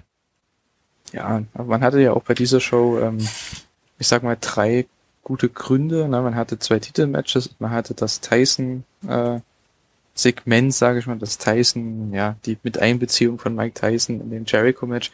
Ähm, das waren auch die Höhepunkte der Show. Und man hat die halt am Anfang gebracht, dann zur zweiten Stunde und dann zum Main Event. Also eigentlich perfekt. Ähm, ja, es war ein anderes Muster von der Show, diese Ausgabe. Erstmal, das erste Mal ohne Competition. Und äh, ja, hat gefruchtet, ne? Ich meine, mhm. wer hätte gedacht, dass die gleich mal mit 1,2 dann wieder loslegen, ne? Ja, das war wirklich der Hammer. Die werden sich die Finger knaubeln. ja, dann wollen wir uns äh, der Dynamite vom 21. April dann zuwenden. Die begann im Gegensatz zur äh, Ausgabe aus der Vorwoche wieder klassisch, also kurze äh, Begrüßung durch die äh, Kommentatoren. Dann kam auch Tess äh, dazu und verstärkte das Kommentatorenteam, denn einer seiner Schützlinge von Team Tess stand gleich im ersten Match. Äh, dort gewann dann Adam Hangman Page nach nicht ganz neun Minuten gegen Ricky Starks, der von Hook begleitet wurde via Submission in einem Grounded Leg Trapped Reverse Chinlock. Es gibt äh, komplizierte Wörter. Ja, also äh, Ricky Starks trotz Unterstützung äh, hat verloren gegen Hangman. Wie fandest du das Match als Opener? Ja, war nett, war nett. Ähm, ich fand es sehr interessant mit dem Finish. Ähm, also ich habe das als STF aufgeschrieben. Äh, es war, glaube ich, das Einfachste, was mir da eingefallen ist. ähm, sah zumindest für mich so aus. Ja, ähm, ich muss ganz ehrlich sagen, das Match ist ein bisschen, ja, verlief nicht so toll, weil Ricky Starks sich verletzt hat und zwar einmal natürlich am Nacken ähm, und einmal am Knöchel. Das heißt, innerhalb von zwei Aktionen hat er sich da irgendwie zweimal verletzt. Mm, hat das ja. Match natürlich ein bisschen, ja, ich sag mal, geschwächt. Es lief halt nicht alles so flüssig, ne? Ähm, aber Ricky Starks hat durchgezogen und er hat trotzdem super ja. gesellt. Also nach dem einen Nearfall, den er da hatte, ähm, nach der Powerbomb, glaube ich, als Page da ausgekickt ist, war ja ein richtig cooles Selling auch und ja. Mhm. Ja, es gab da das Finish, man hat den Knöchel quasi mit einbezogen, was ich ganz cool finde. Mhm. Ich denke, das war schon geplant gewesen, aber ich glaube nicht, dass er sich da hätte ernsthaft verletzen sollen. Nee, das, das ja. äh, ist auch nicht zu glauben. aber könnte das vielleicht ein Grund sein, dass Adam äh, jetzt zum ersten Mal seit langem nicht mit der Buckshot Lariat gewonnen hat? Ja, man versucht, denke ich, ähm, ihm einen neuen Move zu geben, den er overbringen kann. Mhm. Mal sehen, damit man für Double or Nothing, wenn er dann für den Titel antritt, dass er dann halt mehrere Moves hat und man halt nicht die ganze Zeit nur auf die Buckshot wartet und sonst ja. alles langweilig ist. Ne? Ist schon ganz cool. Ja, genau. Äh, Tess, der kann das natürlich überhaupt nicht verknusen, verlässt dann das Kommentatorenpult, nimmt aber ein Mikro mit und stellt klar, dass äh, Hangman heute nur Glück hatte, immer Augen im Hinterkopf haben solle. Daraufhin wird äh, Page dann von Hook mit einem Chopblock zu Boden gerissen. Hook und Ricky Starks gehen auf Page los und Brian Cage gesellt sich auch noch dazu, um Hangman dann mal so richtig äh, fertig zu machen, um ihm eine Powerbomb zu verpassen. Dann wird aber Hangman von wem anderen als auch der Dark Order dann gerettet. Ja, äh, war, denke ich, klar, ne, dass das passiert. Ähm, ich finde es interessant, dass man Cajun doch jetzt schon, ähm, dass er jetzt dann einfach so ohne Probleme ähm, Page attackiert hat, weil er hat ihm ja eigentlich keinen Grund dazu gegeben. Ähm, finde ich interessant. Nach dem, was man eigentlich letzten Wochen erzählt hat, fand ich das ein bisschen komisch. Ja, das, das, das, das, äh, Brian Cage dann das war ja, der, der Auslöser war ja, als er tatsächlich äh, Sting Respect gezollt hat, ne? Hm. Vielleicht macht das auch bei Page nächste Woche. Hm, wir werden, wir werden sehen. Könnte durchaus sein, ja. ja. Ganz genau. Wenn ich so drüber nachdenke. ja, mal schauen. So, als nächstes sehen wir dann die Elite, also Kenny Omega, die Bucks und die Good Brothers und Don Callis äh, Backstage äh, in Begleitung äh, von MT Michael Nakasawa, also ihrem Fraktotum, ihrem äh, Helferlein für alles und ihrem persönlichen Kameramann Brandon Cutler, also der scheint da auch irgendwie dazu zu gehören. Die sitzen halt äh, in ihrem Trailer hinter der Arena, also man merke, es gibt jetzt, äh, man muss sich vergrößern, die Gruppe wird größer, man äh, das reicht jetzt nicht mehr dieser Nightliner-Bus, man braucht jetzt einen richtigen Trailer, der ein bisschen mehr Platz bietet. Da sitzen sie dann auf jeden Fall äh, äh, drin und äh, begutachten ihren äh, Trailer, ja, äh, äh, schauen, planen halt so, äh, was sie vor der äh, Show so machen wollen oder was sie dann später machen wollen. Wie fandest du das? Ja, ist ja nicht viel dazu gewesen. Ne? Ähm, hm. es, ich denke, wir können darauf eingehen, wenn es dann soweit ist, wenn der Engel dann kommt, weil das ah. war ja eigentlich nur der, ja, das, der, der Teaser, der Aufbau. Hm. Ja. ja. kein Problem. Ja, als nächstes äh, wir, äh, sehen wir dann, wie während seines äh, Entrances eine Backstage-Promo von Penta El Zero Miedo eingespielt wird. Also während äh, Penta halt zum Ring kommt. Die von Alex Abrahantes, eigentlich ja äh, spanischsprachiger Kommentator äh, für Dynamite, aber jetzt irgendwie so der äh, Hausübersetzer von Penta und seinen Fan Number One, die, die dann halt übersetzt wurde. Penta sagte, dass es ein großer Fehler der Best Friends gewesen war, die alte Rivalität mit dem Death Triangle wieder zu entfachen. Ja, ich finde es toll, diese Rolle, die er hat, äh, der gute Alex Abrahantes. Ähm, ich finde es echt cool, weil es mhm. ist eine Rolle, die wahrscheinlich eins der ich sag mal, ja, unterschwelligsten Dinge bei Dynamite ist, aber eins der besten, wenn man sich das mal so überlegt dieses Jahr. Finde ich zumindest eins meiner Highlights, dass man das so entschieden hat, dass er jetzt bei Penta immer übersetzt und halt immer noch so schön grinst dabei und mit, ja. mit einer Freude und ja. das übersetzen mag, was er da erzählt, was eigentlich, ich weiß nicht, ob es genauso stimmt oder nicht, ne? Ist mhm. eigentlich perfekt. Genau, äh, du guckst auf BTI, ne? Äh, und erinnerst du dich äh, an Alex Abrahantes da als äh, Benigo Bodega? Ja. Das war, das, das habe ich auch so abgefeiert. Ähm, aber ich glaube, als der tritt er da gar nicht mehr auf, ne? Nein, ich glaube nicht, weil er hat ja jetzt irgend so eine Rolle, dass er so dieser mit Dark Order, dieser, ähm, weiß nicht, der ist so hin und her gerissen, er möchte zum Dark Order gehören, aber die ganzen hispanischen Leute wollen ihn davon abhalten oder irgendwie sowas. Ah, so. Ja. Storyline gewesen. Ja, mal gucken. So, äh, ja, dann kommt halt das Match. Äh, Penta be äh, begleitet eben von Alex Abrahantes, gewinnt gegen Trent, äh, der von Orange Cassidy zum Ring begleitet wird, via Pin nach einem Package Piledriver nach nicht ganz elf Minuten. Nach circa zehn Minuten, also noch während des Matches, schnappt sich Penta äh, Alex Abrahantes und übermittelt ihm eine Nachricht an Trent, die, er eigentlich schon vor dem Match loswerden wollte. So ist er der Meinung, dass Trent sagt, also äh, stinkt oder so, dass dessen Freunde sacken und dass auch seine Mom Sue sagt. Also äh, Penta hat den unverzeihlichen Fehler begangen und Trents Mom beleidigt. Trent nahm sich daraufhin natürlich einen Stuhl, jagt Alex Abrahantis in den Ring. Referee Rick Knox stellte sich dazwischen und forderte Trent dazu auf, den Stuhl wegzulegen. Währenddessen baute sich Orange Cassidy hinter Abrahantis auf.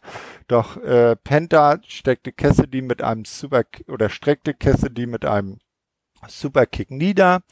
Als sich Rick Knox um Orange Cassidy kümmert, schlug Abrahantes äh, Trent mit einem Mikrofon nieder. Daraufhin folgte der Package Pile Driver, der den Sieg bedeutete. Also, es ist, ja, ich weiß nicht. Äh, ich, ich habe äh, den Alex Abrahantes bisher nicht so als Bösewicht gesehen und ich hatte auch nicht so das Gefühl, dass das Death Triangle jetzt neuerdings irgendwie ziemlich äh, heelisch unterwegs wäre. Die waren ja eigentlich auch eher so auf dem Weg ins äh, Gute. Ja, finde ich interessant, weil man hatte eben die Woche zuvor mit Penta und Phoenix, die ja langsam die letzten Monaten eigentlich, letzten halben Jahr schon fast eigentlich mehr oder weniger Faces waren. Und jetzt hast du Penta, der seit dem äh, Revolution Ding, ja, mhm. ja genau, seitdem der der Cody attackiert hatte, was das da war, mhm. ähm, ist er ja eigentlich mehr in diese Heal-Rolle gegangen. Ich weiß nicht, ob man die jetzt da so in der Art und Weise zusammenbringen kann. Anscheinend möchte man ja das Six-Man-Tag machen mit Best Friends und äh, Left Triangle. Da müssen sie natürlich die Heals sein, das verstehe ich. Aber irgendwo passt es nicht so ganz zusammen jetzt gerade. Ich weiß nicht. Ähm, ich fand das Match tatsächlich jetzt nicht so toll. Ähm, vor allem das Finish hat mich halt komplett rausgekickt. Also es waren ja gefühlt fünf, fünf Leute im Ring Mhm. Und äh, der Ref hat es nicht gesehen. also sie haben es zumindest versucht, den Ref abzulenken, aber der gute Rick Knox, also bitte, komm. Ja, aber dafür ich ist er... halt, oh, Mann, das muss man echt ein bisschen für den Zuschauer ein bisschen, ja, ein bisschen, bisschen schlauer darstellen. Ja. ja. Weil der steht dann dort, dreht sich um, auf einmal liegt Orange Cassidy vor ihm, er guckt ihn so ganz äh, verdutzt an, ja. während im Hintergrund er man sieht einfach, er möchte nicht, er möchte sich nicht umdrehen. Und im Hintergrund sieht man, wie Penta, äh, nicht wie Penta, wie ähm, na, Abrahantes da ja. Trend eins übergibt mit dem Mikrofon. Also es ist schon. Aber, aber mal, mal, mal ehrlich, eigentlich hätte er sich um Orange ja gar nicht kümmern dürfen, weil er war ja, ja fürs eben. Match eingeteilt, ne? Eben. Da hätte er ja eigentlich darauf vertrauen müssen, dass da vom Backstage schon ein paar Helferlein kommen, die dann Orange da äh, äh, aus dem Ring holen. Naja, es ist halt so gelaufen, wie es ist. Die Referees sind immer dann blind auf beiden Augen und unlogisch, wenn es gerade der Story dienlich ist. So ist das halt. Ja, äh, als nächstes sehen wir dann Jim Ross, der den äh, Pinnacle zu einem Sit-Down-Interview zu Gast hat. Und da wissen wir ja damals noch aus äh, Beginnzeiten von AEW, äh, dass er sowas sehr gut kann. Das waren ja die berühmten Interviews mit äh, Sean Spears und Tully Blanchard. Äh, und jetzt äh, fragt er dann auch, wo denn Tully sei. MJF erklärt, dass Tully zu Hause ist und äh, schon den äh, Schlachtplan für das Blood and Guts Match vorbereite. Äh, Chris Jericho äh, habe letzte Woche eine leidenschaftliche Promo äh, gehalten. Äh, doch dann kommt äh, Wardlow zur Sprache und äh, ich muss echt sagen, Wardlow, der hat da, also der kann auch richtig gut sprechen. Das hat man dem schweigsamen Hühn bisher gar nicht so zugetraut. Also wenn man jetzt nicht irgendwelche ihn nicht außerhalb der Shows irgendwo reden gehört hatte, zum Beispiel im, im AEW Podcast. Aber da hat er also das erste Mal so richtig ein paar äh, äh, eine Promo gehalten äh, und sagt, äh, dass er vielleicht äh, Jerichos beste Promo das war äh, ein Grund, äh, den laut Wardlow äh, Jericho so, äh, wusste Jericho sofort, dass er einen Fehler begangen hat während dieser Promo, als er den Namen Wardlow in den Mund nahm. MJF fügt an, dass Jericho äh, kein, äh, keine jungen Talente overbringt. Hm, da frage ich mich, Sammy Guevara? Äh, vielmehr sonst äh, und sonst sich lieber in seinem äh, Ruhm und dem der Talente, die er schon die ja schon over sind, na okay, äh, nur um zu behaupten, dass dies sein Verdienst sei. Als Jericho so alt war wie MJF heute, war er ein Niemand bei WCW. Beim nächsten Mal soll der Inner Circle Mike Tyson zu Hause lassen und sich einem fairen Fight stellen. Am 5. Mai wird sich MJF den Spot von Jericho ein für alle Male holen. Also am 5. Mai gibt's dann Blood and Guts. Das ist ja jetzt auch offiziell bekannt gegeben. Witzig fand ich in der Promo noch, als äh, äh, MJF dann so in einem Nebensatz äh, gesagt hat, dass er sich nur, äh, also Pinnacle sei Familie und sie seien alle Gewinner. Und da habe ich so bei mir gedacht, was macht dann Sean Spears bei euch? Ja, es sind Heels. okay. Das ist dann die Standard. Sind halt Einzige Heels. Ausrede, die ich dafür habe. Ähm, mhm. Weißt du, auf was Wardlow angespielt hat? Na, erzähl. Ach so, okay. Nee, äh, ich dachte, du wolltest da jetzt einhaken. Nee, nee, ich wollte Nee, nein, nein, weil, weil, weil Jericho hat ja in seiner Promo explizit Wardlow genannt. Nicht? Und äh, damit hat er wohl einen Fehler gemacht und Wardlow wird ihm das dann im Blood and Guts Match wahrscheinlich dann deutlich machen, dass das, äh, dass er das lieber hätte sein lassen. Oder sein weißt gelassen welche, hätte. Weißt du, welcher Fehler das war? Was, Na, was sie hier lustig gemacht haben? Erhelle mich. Ach so, hast du, okay. Weil Jericho hat ja diese klasse Promo gehalten, irgendwie die Woche davor, ja. zwei Wochen davor. Und hat irgendwie gesagt, als er über Wardlow, ähm, ja, bashen wollte, hat er irgendwie gesagt, ja, der Typ hat nur äh, 100% oder 99% Brain und 1% Muscle. Was eigentlich, er wollte es aber andersrum sagen. Ja, ja. das war so der Screw-Up gewesen. Und äh, das wusste er danach. Aber gut, ähm, ja. das hat man halt hier ganz gut aufgespielt. Ich finde sowas halt ganz, dieses Spontane, dass man sagt, okay, man nimmt diesen legit, also diesen echten, wahren Screw-Up einfach mit in eine Promo rein und verkauft es mhm. quasi als Story-Element, was ich ja, cool finde. Und ja, ja das, MDF war sowieso wieder überragend. Ja, also, das äh, besseren Sell-Job für diesen dieses Match kann man nicht machen. Dann kommt, wir kommen dann noch zu Jericho. Überragend. Also was der da gesagt hat, wahnsinnig. Auch diese ja, Line, dass er mh. gesagt hat, dass ähm, Jericho nur Leute restet, die schon over sind, ja. ähm, ist einfach eine super Line, weil irgendwo kann man schon sagen, ja, aber man möchte es nicht hören. Das ist genau dasselbe, die zum Beispiel sagt, die sagen alles, was man denkt, aber im Endeffekt ist es dann doch blöd, weil sie das jetzt sagen und das ja. nicht verwenden. Deswegen ja, ist ganz gut. Da hast du recht. Ja, ähm, in anderen Promotions wäre so eine Sache von die, die also dieser äh, kleine Fauxpas von Jericho da in seiner Promo totgeschwiegen worden und AEW bringt das so wunderbar.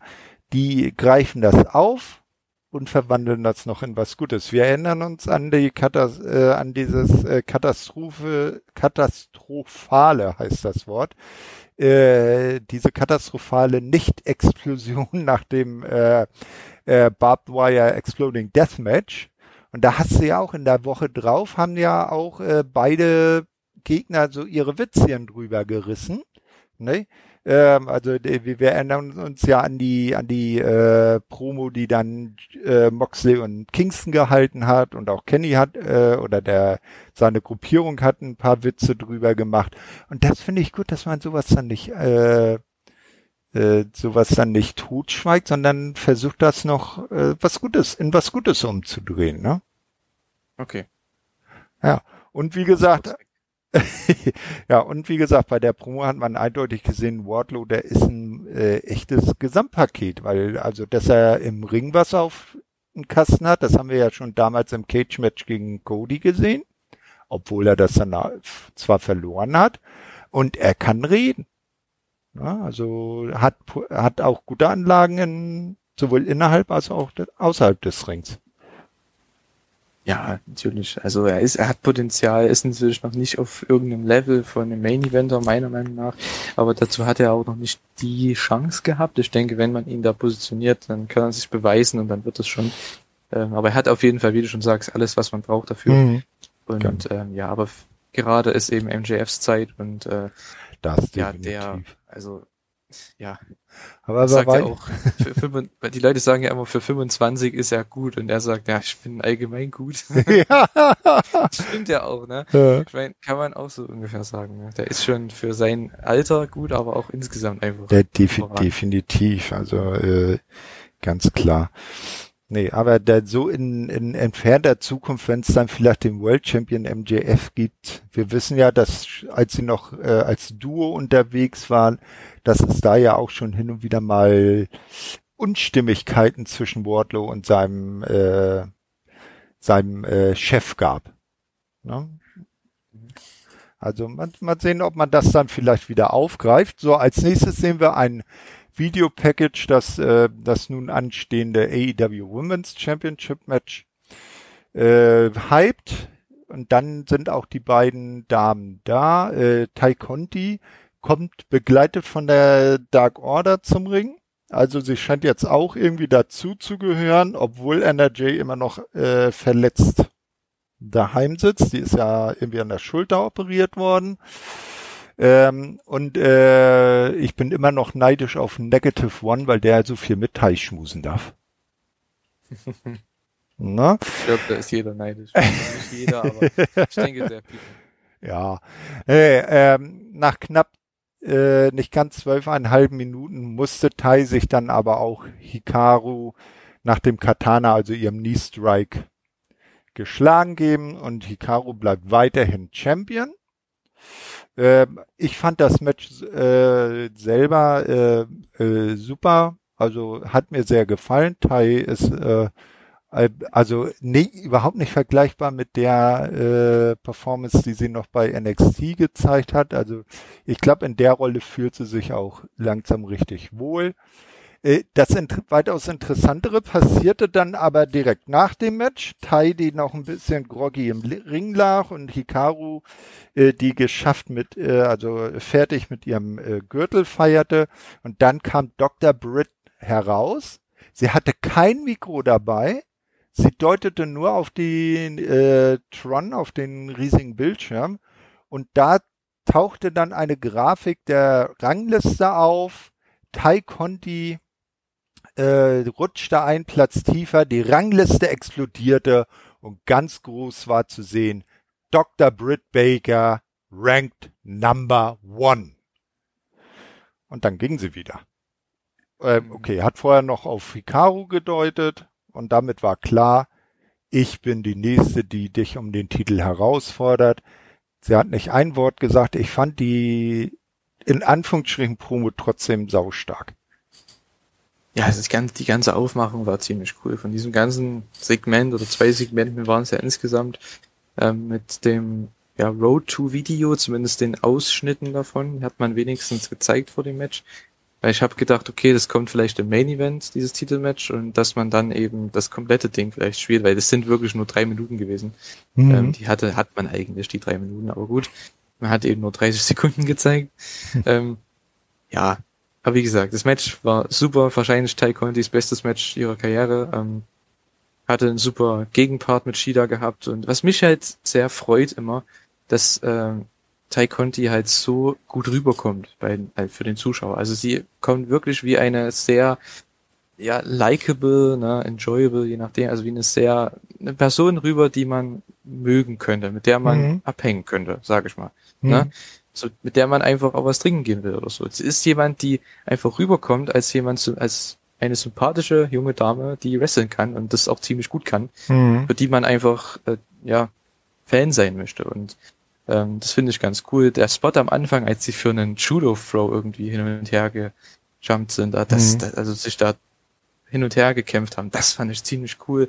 Man hat viele Submissions gezeigt. Shida durfte auch mal diesen Stil worken, was ja in den letzten Monaten ja nicht so der Fall war. Ich meine, selbst gegen Mizunami war es ja eher so ein japanisches Strong-Style-Match. Mhm. Ähm, und hier, das war wirklich mal ein Submission-Match. Und ich denke, das liegt ihr ganz gut, wenn sie ja. da auch als Heel agieren darf, so in dieser Rolle. Ähm, Finde ich ganz cool, hat man echt cool gemacht. Ähm, man hatte auch kranke Spots mit diesem einen Backbreaker auf dem Top Row, als Shida die einfach fallen gelassen hat und dann mhm. Tai einfach tot war auf dem Boden. Aber das fand ich dann wieder dumm, weil dann kommt sie rein und dann ja, 20 Sekunden später macht sie ihr Comeback. Mhm. Ist immer so eine Sache. Ähm, hätte man vielleicht ein bisschen anders aufbauen ja, machen können, können ne? Match, ja, aufbauen können, genau. Und ja, aber es gab schöne Nearfalls nach dem, ähm, was war das hier, Thai KO, da habe ich schon gedacht, okay, weil es hat einen riesen Pop gezogen. Mhm. Äh, dachte ich, okay, äh, die Crowd ist dabei, ja, es war mir klar, dass sie verteidigt, die gute Shida, aber trotzdem. Ja, wahnsinnig ja. gutes Match. Mhm. Eins der besten Matches dieses Jahr bei Dynamite, was die Women's Division angeht, aber allgemein auch eins meiner mhm. Lieblingsmatches, so weil ich einfach auch Tai Conti mag und äh, ja. Na, wer, mehr, wer, wer mag sie nicht? ja. Ne? Ähm, ja. Mit, hm, bitte? Ja, ich wollte noch dazu kurz hinzufügen, ja. du hast ja Britt Baker schon angesprochen. Ähm, mhm. Ja, ich denke, es ist klar, dass die jetzt bei Double or Nothing dann den Title-Shot bekommen. Definitiv. Jetzt hat man schön dann noch fünf Wochen, um das zwischen ihr und Shida so langsam hochzukochen und dann ist genau der Klimax erreicht und dann gibt's das große Titelmatch beim nächsten Pay-Per-View. So sehe ich das auch. Ja, also man, man muss sagen, die Damendivision, die nimmt jetzt immer mehr Fahrt auf. Das, was jetzt in den ersten, ich sag mal, anderthalb Jahren Dynamite oder jetzt sind es ja anderthalb Jahre, sind's? ja doch anderthalb Jahre schon, äh, äh, bei den Damen irgendwie nicht so zündete. Sie jetzt in den letzten Wochen äh, geht's jetzt so langsam äh, äh, in die richtige Richtung. Ne? Ja, auf jeden Fall. Wunderbar. Ja, ähm, als nächstes sehen wir dann wieder eine Videopromo von Miro. Der ist immer noch sauer, dass Skip nichts von sich hören lässt, aber äh, er meint, das sei ihm jetzt auch egal. Er habe es ja schließlich eher auf Gold an, abgesehen, also eher Miro. Und jeder Champion sollte vorsichtig sein. Er spielt, es spielt auch keine Rolle, welche Steine ihm AEW in den Weg legt. Es ist sein Schicksal, ein Champion zu sein. Also eigentlich nicht wirklich was anderes aus, äh, als er in der Vorwoche gesagt hat. Ne? Eigentlich nicht, aber ich denke trotzdem, dass das jetzt mittlerweile klar ist, dass er, denke ich, nächste Woche oder nächsten zwei Wochen dann Kip irgendwie killen wird und dann, ja, wird er wahrscheinlich den Titel, das oder das Titelmatch bekommen bei Double Nothing gegen mhm. Darby. Ich gehe mal davon aus, das wäre jetzt mein Tipp, weil ich sehe einfach keinen, der da irgendwie jetzt da reinpasst, weil ich denke, selbst mit Ethan Page und Scorpio Sky macht was anderes, darauf werden wir dann noch kommen. Ähm, von daher mal sehen. Ja, als nächstes sehen wir dann äh, Tony Schiavone, der im Ring den Inner Circle, also Chris Jericho, Jake Hager, Sammy Guevara und Proud and Powerful, Santana und Ortiz, äh, begrüßt zu einem Interview. Jericho ergreift das Wort und sagt, dass äh, Blood and Guts Match am 5. Mai das brutalste sein wird, welches jemals auf TNT zu sehen war. Jake Hager macht deutlich, äh, also Jake Hager hat tatsächlich auch mal ein paar Worte mehr am Stück gesprochen, äh, macht deutlich, dass alle Mitglieder des Pinnacle nach dem Blood and Guts Match durch Strohhalme äh, Nahrung zu sich nehmen werden. Also äh, vielleicht äh, zu uns übersetzt äh, aus der Schnabeltasse trinken können. Ähm, auch Santana kommt zu Wort. Er sagt, dass The Pinnacle so lange äh, mit einem Fight warten, bis sie die Überzahl haben, aber mit diesen Bitch Moves sei es nun vorbei. Jericho glaubt, dass MJF zwar viel redet, aber an äh, seine Worte selber nicht glaubt. Anschließend gibt Jericho noch ein äh, Liedchen zum Besten, in welchem er sich natürlich über MJF lustig macht. Am 5. Mai werden sie aber keine Witze mehr machen. Dann wird Gewalt sprechen. Nächste Woche werden sich der Inner Circle und The Pinnacle bei AEW Dynamite in äh, noch einmal von Angesicht zu Angesicht gegenüberstehen in zwei Wochen werden sie MJF in den Arsch treten und nächste Woche findet eine so ein sogenanntes Palaver statt. Also äh, an, nee, äh, wie, wie hieß das? Kein Palaver, das war ja äh, Palais. ein Palais, genau. Also äh, eine, eine, ein Gefecht mit Worten sozusagen. Ne? Genau. Ah, das wird auch wieder göttlich. Jericho und MJF, die sich gegenseitig Promos um die Ohren hauen. Ich freue mich jetzt schon. Ich denke schon. Ja, das wird hm. cool. Ähm, mal sehen, wie sie das aufziehen. Es ist wieder mal was anderes. Man hatte jetzt schon Debatten, man hatte, ähm, was gab's noch? Ja, also diese, Council, man hatte, äh, was gab's denn noch alles? Ja, der, äh, so, so Befragung, ne?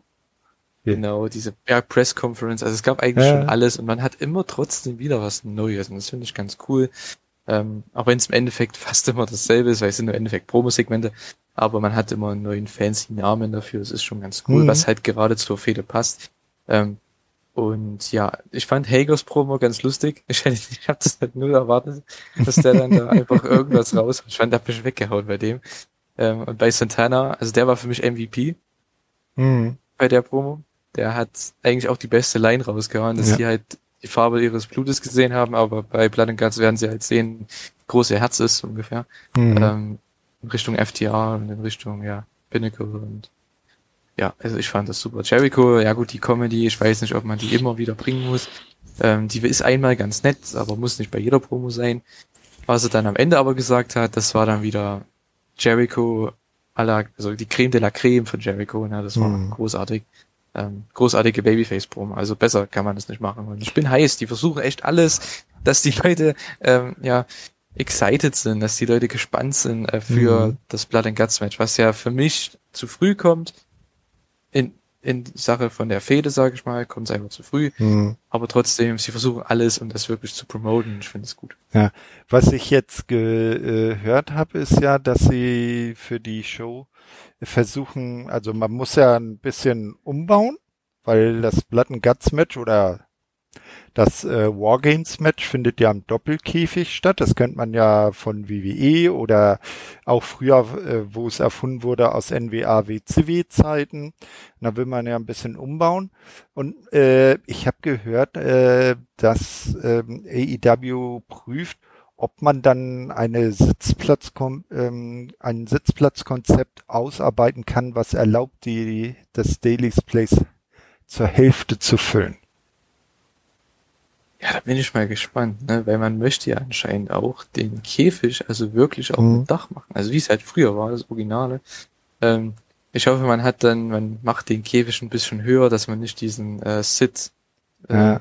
Sit Vicious ja. hat. Ich glaube nicht, dass das nochmal passiert. Ich glaube, das haben sie schon äh, so oft gesehen, dass sie das auf jeden Fall ja. ändern wollen. Ähm, ja, ich bin mal gespannt. Ne? Ich meine, es wird ja auch eine One-Match-Show anscheinend, mhm. wie ich das mitbekommen habe. Ähm, also zwei Stunden lang dieses eine Match. Ja, das, das, das glaube ich jetzt nicht. Da wird schon noch was dazukommen. Naja, also, es wird, denke ich, Promos geben und diese ganze ja. Introduction. Ich denke, es wird ähnlich wie bei Stadium Stampede so ungefähr. Ja. Dass man da so eine Klasse äh, macht, dass, okay, jetzt mhm. kommen die raus, die stellen sich auf und dann stellen sich die anderen auf, die kriegen alle Entrance. Ich denke, die Entrances dauern allein schon eine Viertelstunde und alles, mhm. Ankündigung und die Regeln und was weiß ich was. Und bis es dann losgeht, ich meine, du bist erstmal, denke ich, eine Dreiviertelstunde dabei, bis alle im Ring sind. Und dann, äh, ja, geht's richtig ab. Genau. ja, definitiv. Ja, dann sehen wir jetzt ähm, ein vorab aufgezeichnetes Video von The Factory, also Cutie Marshall und seinen äh, Schülern. Anthony Ogogo erklärt, dass er Amerika hasst und nur hier ist, um Geld zu verdienen. Legitim. Äh, Cutie Marshall kommt ebenfalls zu Wort und sagt, dass Billy Gunn heute erfahren wird, was passiert, wenn man loyal gegenüber Cody Rhodes ist. Dann jetzt steht das Match zwischen Cutie Marshall und Billy Gunn an. Äh, dauert etwas über fünf Minuten und am Ende wird Cute, äh, gewinnt Cutie, der von Solo und äh, Nick Comoroto äh, äh, begleitet wird, gegen Billy Gunn via Pin nach einem Diamond Cutter nachdem Anthony Ogogo eingegriffen hat und Billy Gunn einen Leberhaken verpasst hat. Also das scheint so ein, zumindest ein Trademark-Move von Anthony zu sein, dass er seine Gegner gerne mal auf die Leber haut. Ja, auf jeden Fall. Ähm, ich finde es halt, ja, es, man muss halt gefühlt bei jeder Show ein Match dabei haben, was dieses Art Distraction-Finish hat, Ablenkungsfinish. Ich weiß nicht, ob man es unbedingt braucht. Ähm, ich verstehe warum, weil man möchte Billy Gunn nicht clean besiegen, beziehungsweise den Babyface nicht clean besiegen. Das ist ja, ja Wrestling einmal eins, das ist ja vollkommen okay. Aber muss man das immer so machen, dass, ach, ich weiß nicht. Das ist halt lame, weil man sieht's mhm. einfach kommen. ja, naja gut. Ich meine, Cutie kann auch Billy Gunn so besiegen mit einer einfachen Aktion. Ja, ähm, ist ja auch egal. Ja, Jedenfalls, oder. Das Match war jetzt nicht mh. wirklich sehenswert. Nee, nicht wirklich. Keine, keine, äh, kein Höhepunkt. Ja, das Post-Match war ganz cool. Mhm. Genau, also was viel äh, deutlich sehenswerter war, war dann der Tra äh, der äh, äh, der Einspieler, den wir dann sahen. Es war nämlich wieder der Trailer der Elite zu sehen. Äh, Don Kellis hält eine Promo und bringt die Mitglieder der Gruppierung over. Matt Jackson fügt an, dass sie in Japan äh, für den Hype sorgten, der letztendlich AEW äh, erst möglich machte. Dann kommen sie auf John Moxley und Eddie Kingston zu sprechen, über die sie nur lachen können, wenn, äh, wenn die beiden was von ihnen wollen dann sollen sie, äh, dann sollten sie wissen, wo sie sie zu finden haben. Draußen kommt plötzlich John Moxley und Eddie Kingston am Truck angefahren und Moxley steuert den Wagen direkt in den Trailer. Da hat man also auch legit gesehen, dass sie da wirklich reingekracht sind, also ohne irgendwelche Schnitte oder sowas. Äh, also in der Aufnahme mit einem Stahlrohrschlag äh, schlägt Moxley noch eine Scheibe ein oder war das nicht Eddie Kingston? Naja, jedenfalls äh, stürmen die dann den Trailer von äh, der Elite, aber ihre Kontrahenten sind schon längst ausgeflogen. Ja, und dann hält, halten die beiden noch kurz eine Instant-Promo und äh, das fand ich irgendwie schon fast den der stärkste Segment in der ganzen Show. Meinst du? Du hast bestimmt erinnert an alte Zeiten.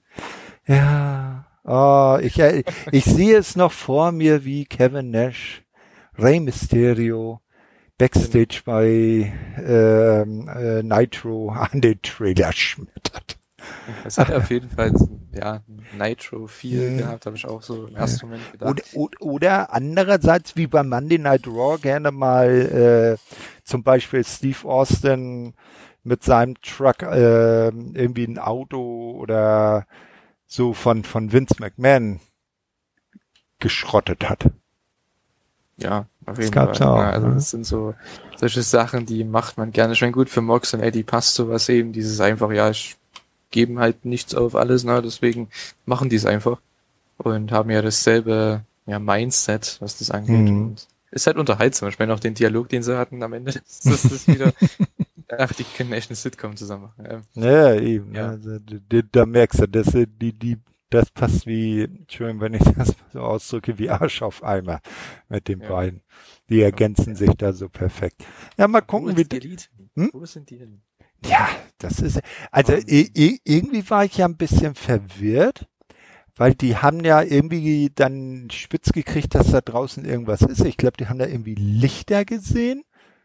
Äh, und wahrscheinlich haben sie dann den Truck auf den Trailer zu rasen sehen und dann sind sie aber ganz schnell Hacken Porsche mäßig raus. Das hat man halt nicht gesehen. Ne? Ich nee, eben, das, da das Follow-up gehabt, dann ja. hat man vielleicht gesagt, okay, ja, sie sind geflohen. Ich meine, sie hatten ja genug Zeit dafür. Ja, ja.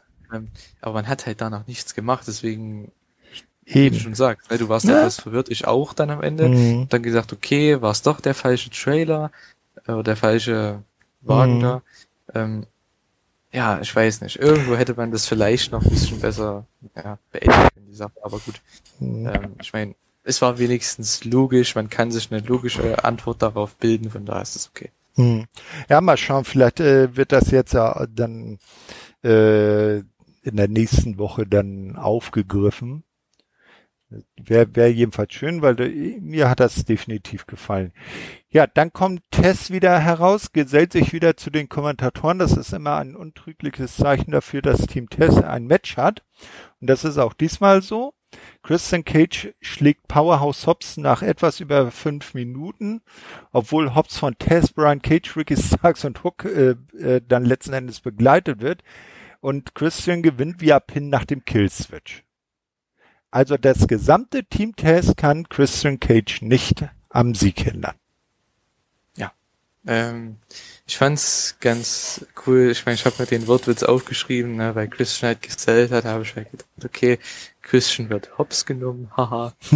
um mal das Niveau jetzt dieser Ausgabe etwas runterzusenken, nee, hm. äh, musste ich den Wortwitz einfach mal bringen. Ja. So. Ja, aber Christian hat echt alles dafür getan, dem Mensch, dass Hobbs hier gut aussieht. Es ist ja so ein Ding, ich meine, wir haben es ja schon oft gesehen von Moxley, von Omega, von den Young Bucks, von wem auch immer, von den ganzen, ich sag mal, Main-Eventern, die halt eben den jungen Leuten, die eher noch nicht so auf diesem Niveau sind oder in der Card-Region sind, dass sie denen halt sehr, sehr viel geben im Match. Und klar, die hätten vielleicht nicht so lang gehen müssen. Ich glaube, das Match ging schon 10, 12 Minuten, ne? Mhm. Bestimmt. Circa. Äh, das, das Match war etwas über fünf Minuten lang. Was? Ja. Also, Was? wenn, wenn, wenn man dem Bericht auf wrestlinginfos.de vertrauen darf, und das sind ja grundsätzlich immer eh die besten Berichte. No? Okay, wenn das, also mit Commercial vielleicht, äh, nee. Das, das Match hat sich viel länger angefühlt, weil Christian halt ewig gesellt hat, ne? Hm. Und dann gab es ein kurzes Comeback und dann, äh, ja, gab's den Spinebuster, das war ein schöner Nearfall gewesen mhm. und dann ging's hin und her und dann wollte am Ende Pops, glaube ich, den Power Slam zeigen, hat getauntet, war ein bisschen überheblich und mhm. Christian hat's ausgenutzt, als Veteran natürlich und hat den Killswitch durchgebracht. Also es war ein solides Match. Ich fand's halt mhm. ein bisschen, ja, bisschen lang. Also für das, was es eigentlich sein sollte. Aber ich verstehe Christians Punkt. Man möchte halt Hobbs dann wirklich etablieren als, ja, als Bedrohung. Ne? Mhm, ich meine, das ist ja vollkommen okay. Ja. Ähm, man hatte am Ende ja noch einen Stairdown mit Ricky Stark. Ich weiß ja. nicht, vielleicht macht man da in Zukunft ja ein Match. Also, also das, das äh, wäre auf jeden Fall eine Grundlage dafür, ne? Mhm. Ja, wir erinnern uns ja damals an diesen berühmten Stairdown zwischen Darby Allen und Sting, als Sting sein Debüt hatte. Da ist ja auch was draus geworden und ich kann mir gut vorstellen, dass man da vielleicht dann äh, so Richtung Double or Nothing, ein One-on-One, -on -One, Ricky Starks gegen Christian Cage. Na, wenn, wenn Ricky bis dahin seine Verletzung wieder kuriert hat, die, äh, von ja. denen du ja vorhin gesprochen hast. Mhm. Genau. Ja, mal gucken, was sich da entwickelt. Ja, dann gibt's die Übersicht über die Matches der kommenden Woche. So wird es geben Brian Cage gegen Adam Page. Also Adam Page hat jetzt äh, äh, die Aufgabe, sich durch Team Test zu kloppen. Also Ricky Starks hat er schon besiegt, jetzt ist Brian Cage sein Gegner. Dann wird Orange Cassidy auf Penta El Zero Miedo treffen. Also Penta hat irgendwie so die Aufgabe, sich durch die Best Friends zu kloppen. Wir werden sehen, wie das weitergeht. Chris Statlander trifft auf Penelope Ford. Also, merke auf, Miro guckt nicht richtig. Äh, Kip und Penelope sind doch noch immer irgendwo unterwegs. Ja, dann treffen die Young Bucks auf die Seidel Brothers und Dustin Rhodes, Billy Gunn und Lee Johnson treffen auf Cutie Marshall, Aaron Solo und Nick Comoroto. Außerdem werden sich der Inner Circle und The Pinnacle vor dem Blood and Guts Match in der Woche darauf noch einmal von Angesicht zu Angesicht gegenüberstehen. Zu dem von dir schon erwähnten Palais. Mal schauen. Starke Card wieder. Also ja, ganz ehrlich. Hangman gegen, gegen Brian Cage, die Young Bucks gegen die Seidels, man hat ähm, dieses Orange Cassidy Panther Match, denke ich, wird jetzt nicht überragend, aber vielleicht aber, viel Comedy. Aber trotzdem hm. klingt's schon mal ein bisschen größer, weil das sind ein paar etablierte Leute, von daher. Ja, auch. Aber ja, auf Page gegen Cage hm. freue ich mich. Page gegen Cage. Ja, ey, das, die, die müssen sich da langsam mal was überlegen. Das gibt ja zwei Cages und zwei Pages in der Liga. Da kommst du ja. durcheinander. Ja, Stimmt. Brian Cage und Christian Cage und Ethan Page und Adam Page. Mhm. Und zusammen bilden sie dann den Stable The Ages. Dann kommt noch mit DDP als Manager. Ja, da, ja, der, ja, genau. Das wäre dann der dritte Page. Ja, genau. Ja, mal gucken. Nee, ähm, als nächstes sehen wir dann ein äh, kurzes äh, Videopack zu Jade Cargill. Sowohl Matt Hardy als auch Vicky Guerrero möchten sie gerne managen, aber sie brauche eigentlich keinen Manager, sie sei ihr eigener Boss und wenn sie jemand unbedingt unter Vertrag nehmen wolle, dann sollte er eins haben, Money. Also, wir merken, Jade äh, ist äh, nicht billig Jetzt ähm, ihre Dienste äh, werden teuer einzukaufen sein. Da sind wir mal gespannt, ob sie sich dann, wer wer die bereit ist, die geforderte Summe zu bezahlen.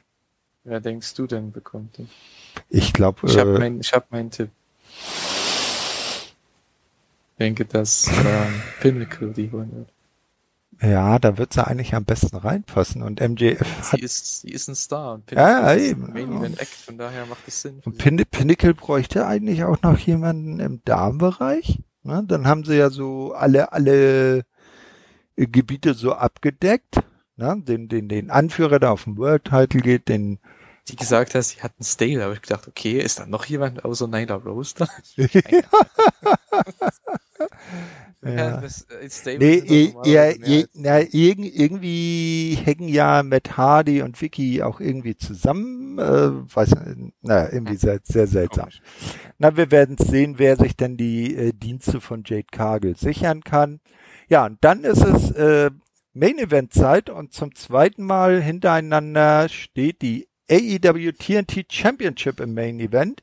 Diesmal nicht in einem äh, äh, in einem äh, Street Fight, sondern in einem normalen Singles Match und Darby Allen hat auch nicht äh, Matt Hardy als Gegner, sondern den Jungle Boy.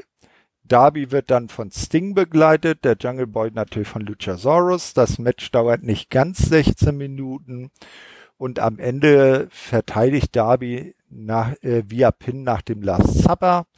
Sting und Luchasaurus gerieten im Verlauf des Matches aneinander und prügeln sich daraufhin aus der Halle. Also da wird auch ein, ein bisschen was aufgebaut. Darby hat wieder verteidigt und ich fand dieses Titelmatch um Längen besser als das aus der Vorwoche. Und das war für mich auch das Match dieser Nacht. Ja, für mich wahrscheinlich auch. Ich weiß nicht so genau. Also ähm, ich denke, wir sind uns einig und ich denke auch alle, die zuhören, dass das, die das Match gesehen haben, dass das wahrscheinlich, ja, einfach ein überragendes Match war, ein überragender Main Event war. Ähm, man hat zwei junge Leute, und das möchte ich am Anfang gleich mal sagen, man hat zwei junge Leute im Main Event. Der eine ist 28, der andere ist 23, 24. Ähm, ich finde es einfach super, dass die bei Dynamite diesen jungen Leuten dieses, diese, diese, diesen Spotlight, dies, dieses Spotlight geben, so, tatsächlich. ähm, genau, weil das ist das, was man machen muss mit den jungen Leuten. Ne? Ich meine, klar, Tai Conti ist auch jung und Shida ist ja auch jung, mehr oder weniger. Ne?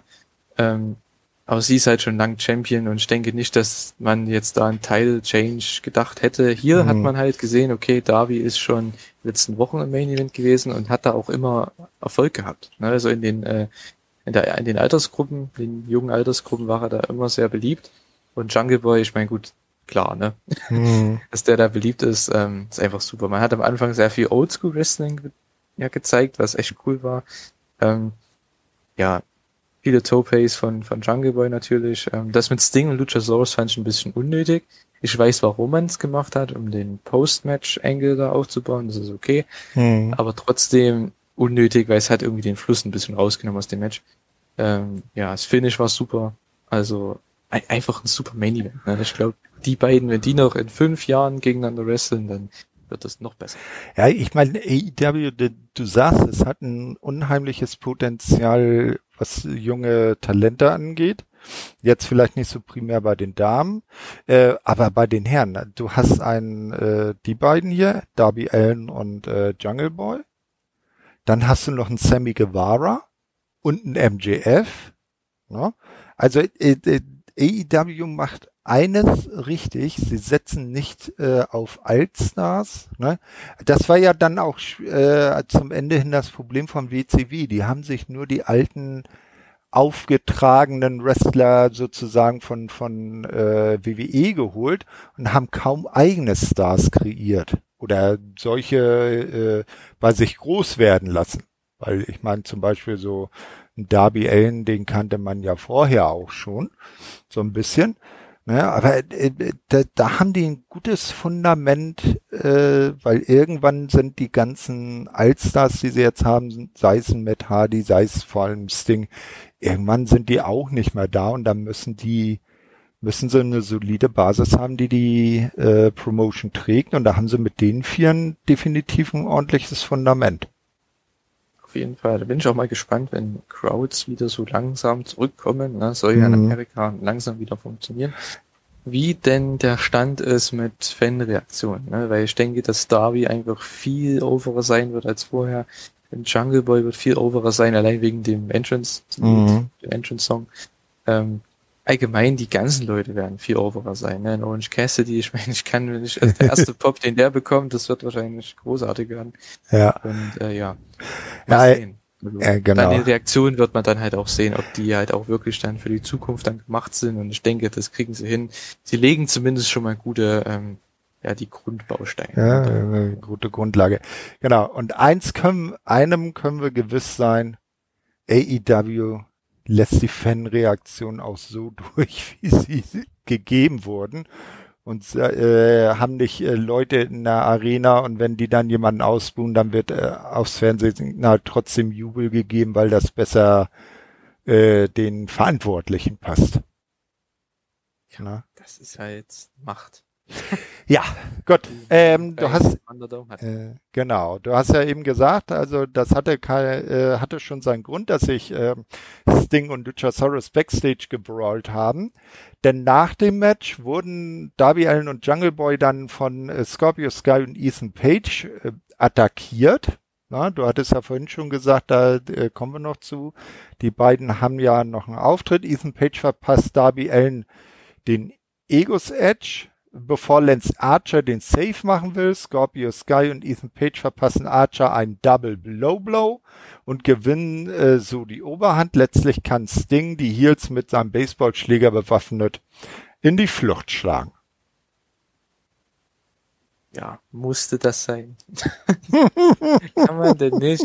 Ich weiß nicht, letzte Woche war so schön. Man hatte ein Babyface am Ende. Ich meine, klar, das Match war auch overbooked gewesen ohne Ende, aber trotzdem. Am Ende hatte man ein Babyface der gewonnen hat. Und die Show geht auf Air mit einem guten Gefühl. Es war eine super Show. Diese Woche auch wieder eine super Show mit einem Babyface am Ende, der gewonnen hat. Es gibt, wird, äh, es war ein Titelmatch, ein super Main Event mit einem Clean Finish und dann muss trotzdem noch ein Angle kommen danach. Ja. Warum? Es war sehr unnötig. Ich, weiß, ich verstehe, warum man es macht. Man baut jetzt halt Lance Archer und Sting gegen Age und Sky auf. Vollkommen okay verstehe ich. Aber musste das jetzt hier nach diesem Match sein?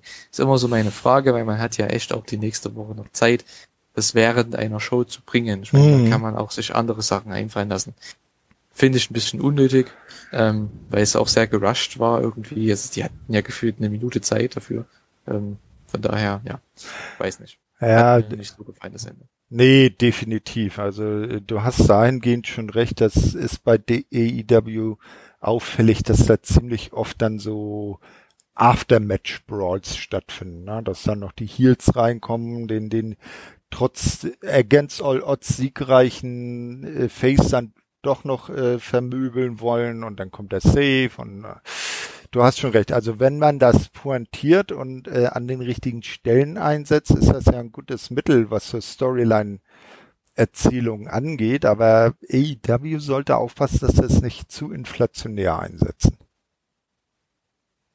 Ja, weil es nimmt halt den Fokus von dem Championship-Match weg. Ne? Ich meine, wenn mhm. es jetzt ein normales Match ist, okay. Ne? So wie man es eben bei, warte, wo war's? Bei, ähm, ja, ja zum Beispiel beim Sieg, Sieg von Christian Cage gegen Powerhouse Hobbs. Ja, so ähnlich. Ähm, war denn das noch hier? Mensch. Ah, ich gucke auch gerade mal. Ja, ihr seht Live-Recherche, wir scrollen. Ja, beim ersten Match war es ja. Beim ersten Match. Hangman Page gegen Ja, genau, genau. Mhm. Weil der hat auch der Babyface gewonnen und am Ende mhm. hat man da noch einen Beatdown probiert und dann kommt der Save. Das ist okay. Aber das war ein Titelmatch im Main Event, wo der Champion verteidigt. Es sollte ja. eine, es ist ja ein großer Sieg irgendwo. Ich meine, es sollte ja eine gewisse Bedeutung haben, dass es ein Titelmatch ist und ähm, er seine nächste Verteidigung innerhalb von drei Wochen jetzt die vierte, äh, von vier Wochen die dritte Verteidigung, sollte schon irgendwo was Großes sein und das nimmt halt den Fokus weg und das finde ich halt ein bisschen, ja, naja. Da hast du wohl recht. Na, wir lassen uns überraschen, was dann in der nächsten Woche und dann bei Blood and Guts passiert. Wollen wir mal schauen. Ja, dann mit sind wir bei, mit dieser äh, deine äh, Elite Hour Aufnahme über zwei äh, Talksysteme über Teamspeak und äh, Discord dann auch ähm, fertig. Ihr seht also nach der letzten Elite Hour, die auch schon etwas chaotisch verlief, wo wir dann plötzlich Run-ins von Carter und so hatten und allerlei andere Dinge passierten, dann plötzlich, ich glaube, du warst das, der dann plötzlich weg war, ne? Ja. Na, genau. Die Internetverbindung und. Ja, also ihr seht, wenn, wenn der Julian mal im Internet talkt, man muss immer mit allem rechnen. Entweder ist er weg oder der ganze Teamspeak ist weg. Es passiert immer etwas in der Elite Hour.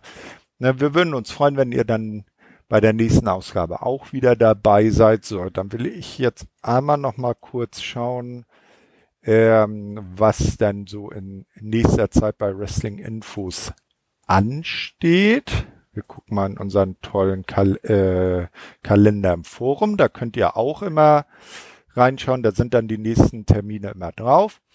So zum Beispiel äh, wird es dann nächste Woche Donnerstag mal wieder ein äh, Wrestling Infos Live geben ab 19 Uhr. Ja, da äh, könnt ihr die Jungs dann oder den Jungs dann live auf YouTube zuschauen. Die, äh, das wird sicher auch spannend. Äh, wir sind dann nächstes Wochenende mit der äh, mit dem äh, Impact Asylum in einer Sonderausgabe wieder da, denn wie gesagt, es findet ja jetzt morgen Nacht äh, Rebellion statt. Das hat ja auch einen starken AEW-Bezug. Deshalb wird es nächstes Wochenende dann zum ersten Mal die Elite Impact Asylum Hour geben.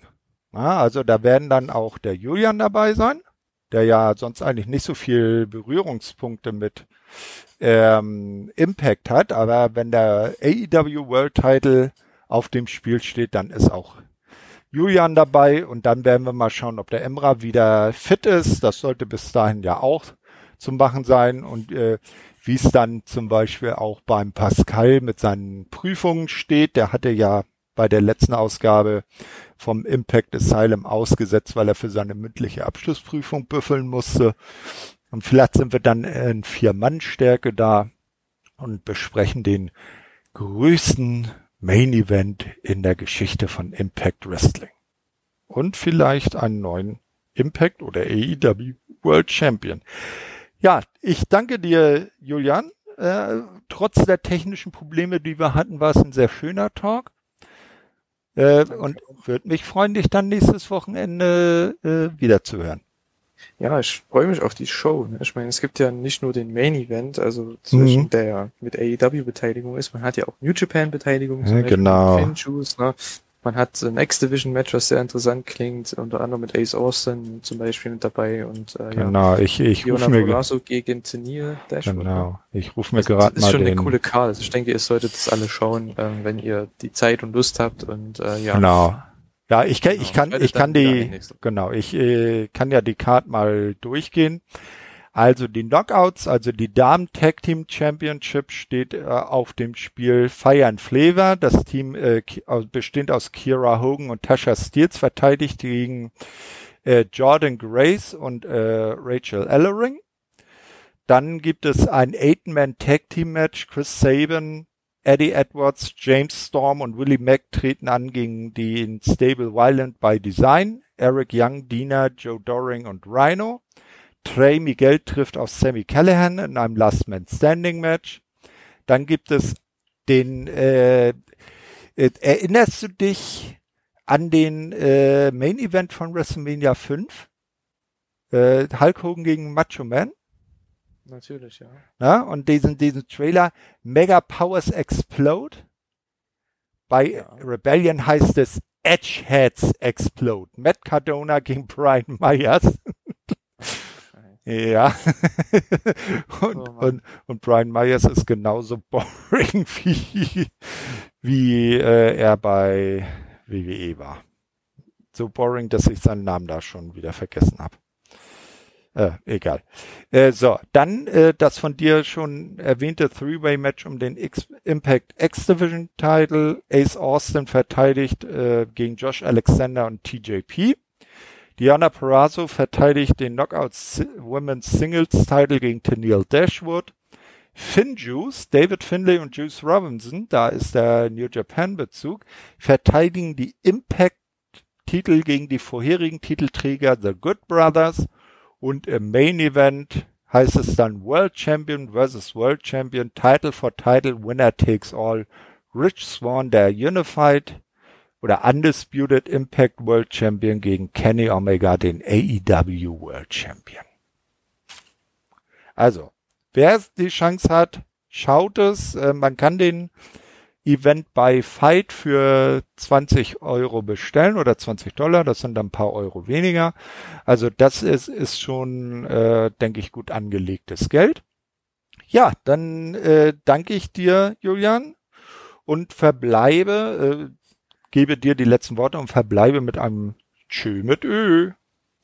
Ja, ich danke dir auch, äh, Thorsten. Ja, war eine nette Ausgabe. Ähm, sind halt auch ein bisschen kürzer, denke ich, insgesamt gewesen. Ne? Ich meine, wir waren ja nur zu zweit. Ähm, ja, aber danke auf jeden Fall an alle fürs Zuhören und ich hoffe, ihr seid dann nächste Woche natürlich wieder dabei bei Impact Asylum. Ihr seid dann in zwei Wochen wieder dabei bei der Lead Hour und ja, seid gespannt. Es geht Richtung Blood and Guts, es geht Richtung äh, Richtung Double Nothing. Ja. Es gibt alle möglichen Sachen. Also jetzt gerade der Mai, also wenn ich mir den Wrestling-Kalender, der bei mir nicht so viel, also nicht so voll bepackt ist, anschaue, in Richtung New Japan und äh, AEW ist halt schon sehr, sehr cool mit äh, auch Stadium-Shows und so weiter, Tokyo Dome und alles. Also ich freue mich auf jeden Fall auf die nächsten Monate. Ich hoffe ihr auch und ja, wir schauen alle nettes Wrestling. Ne? Also ja, macht's gut dann. Ciao.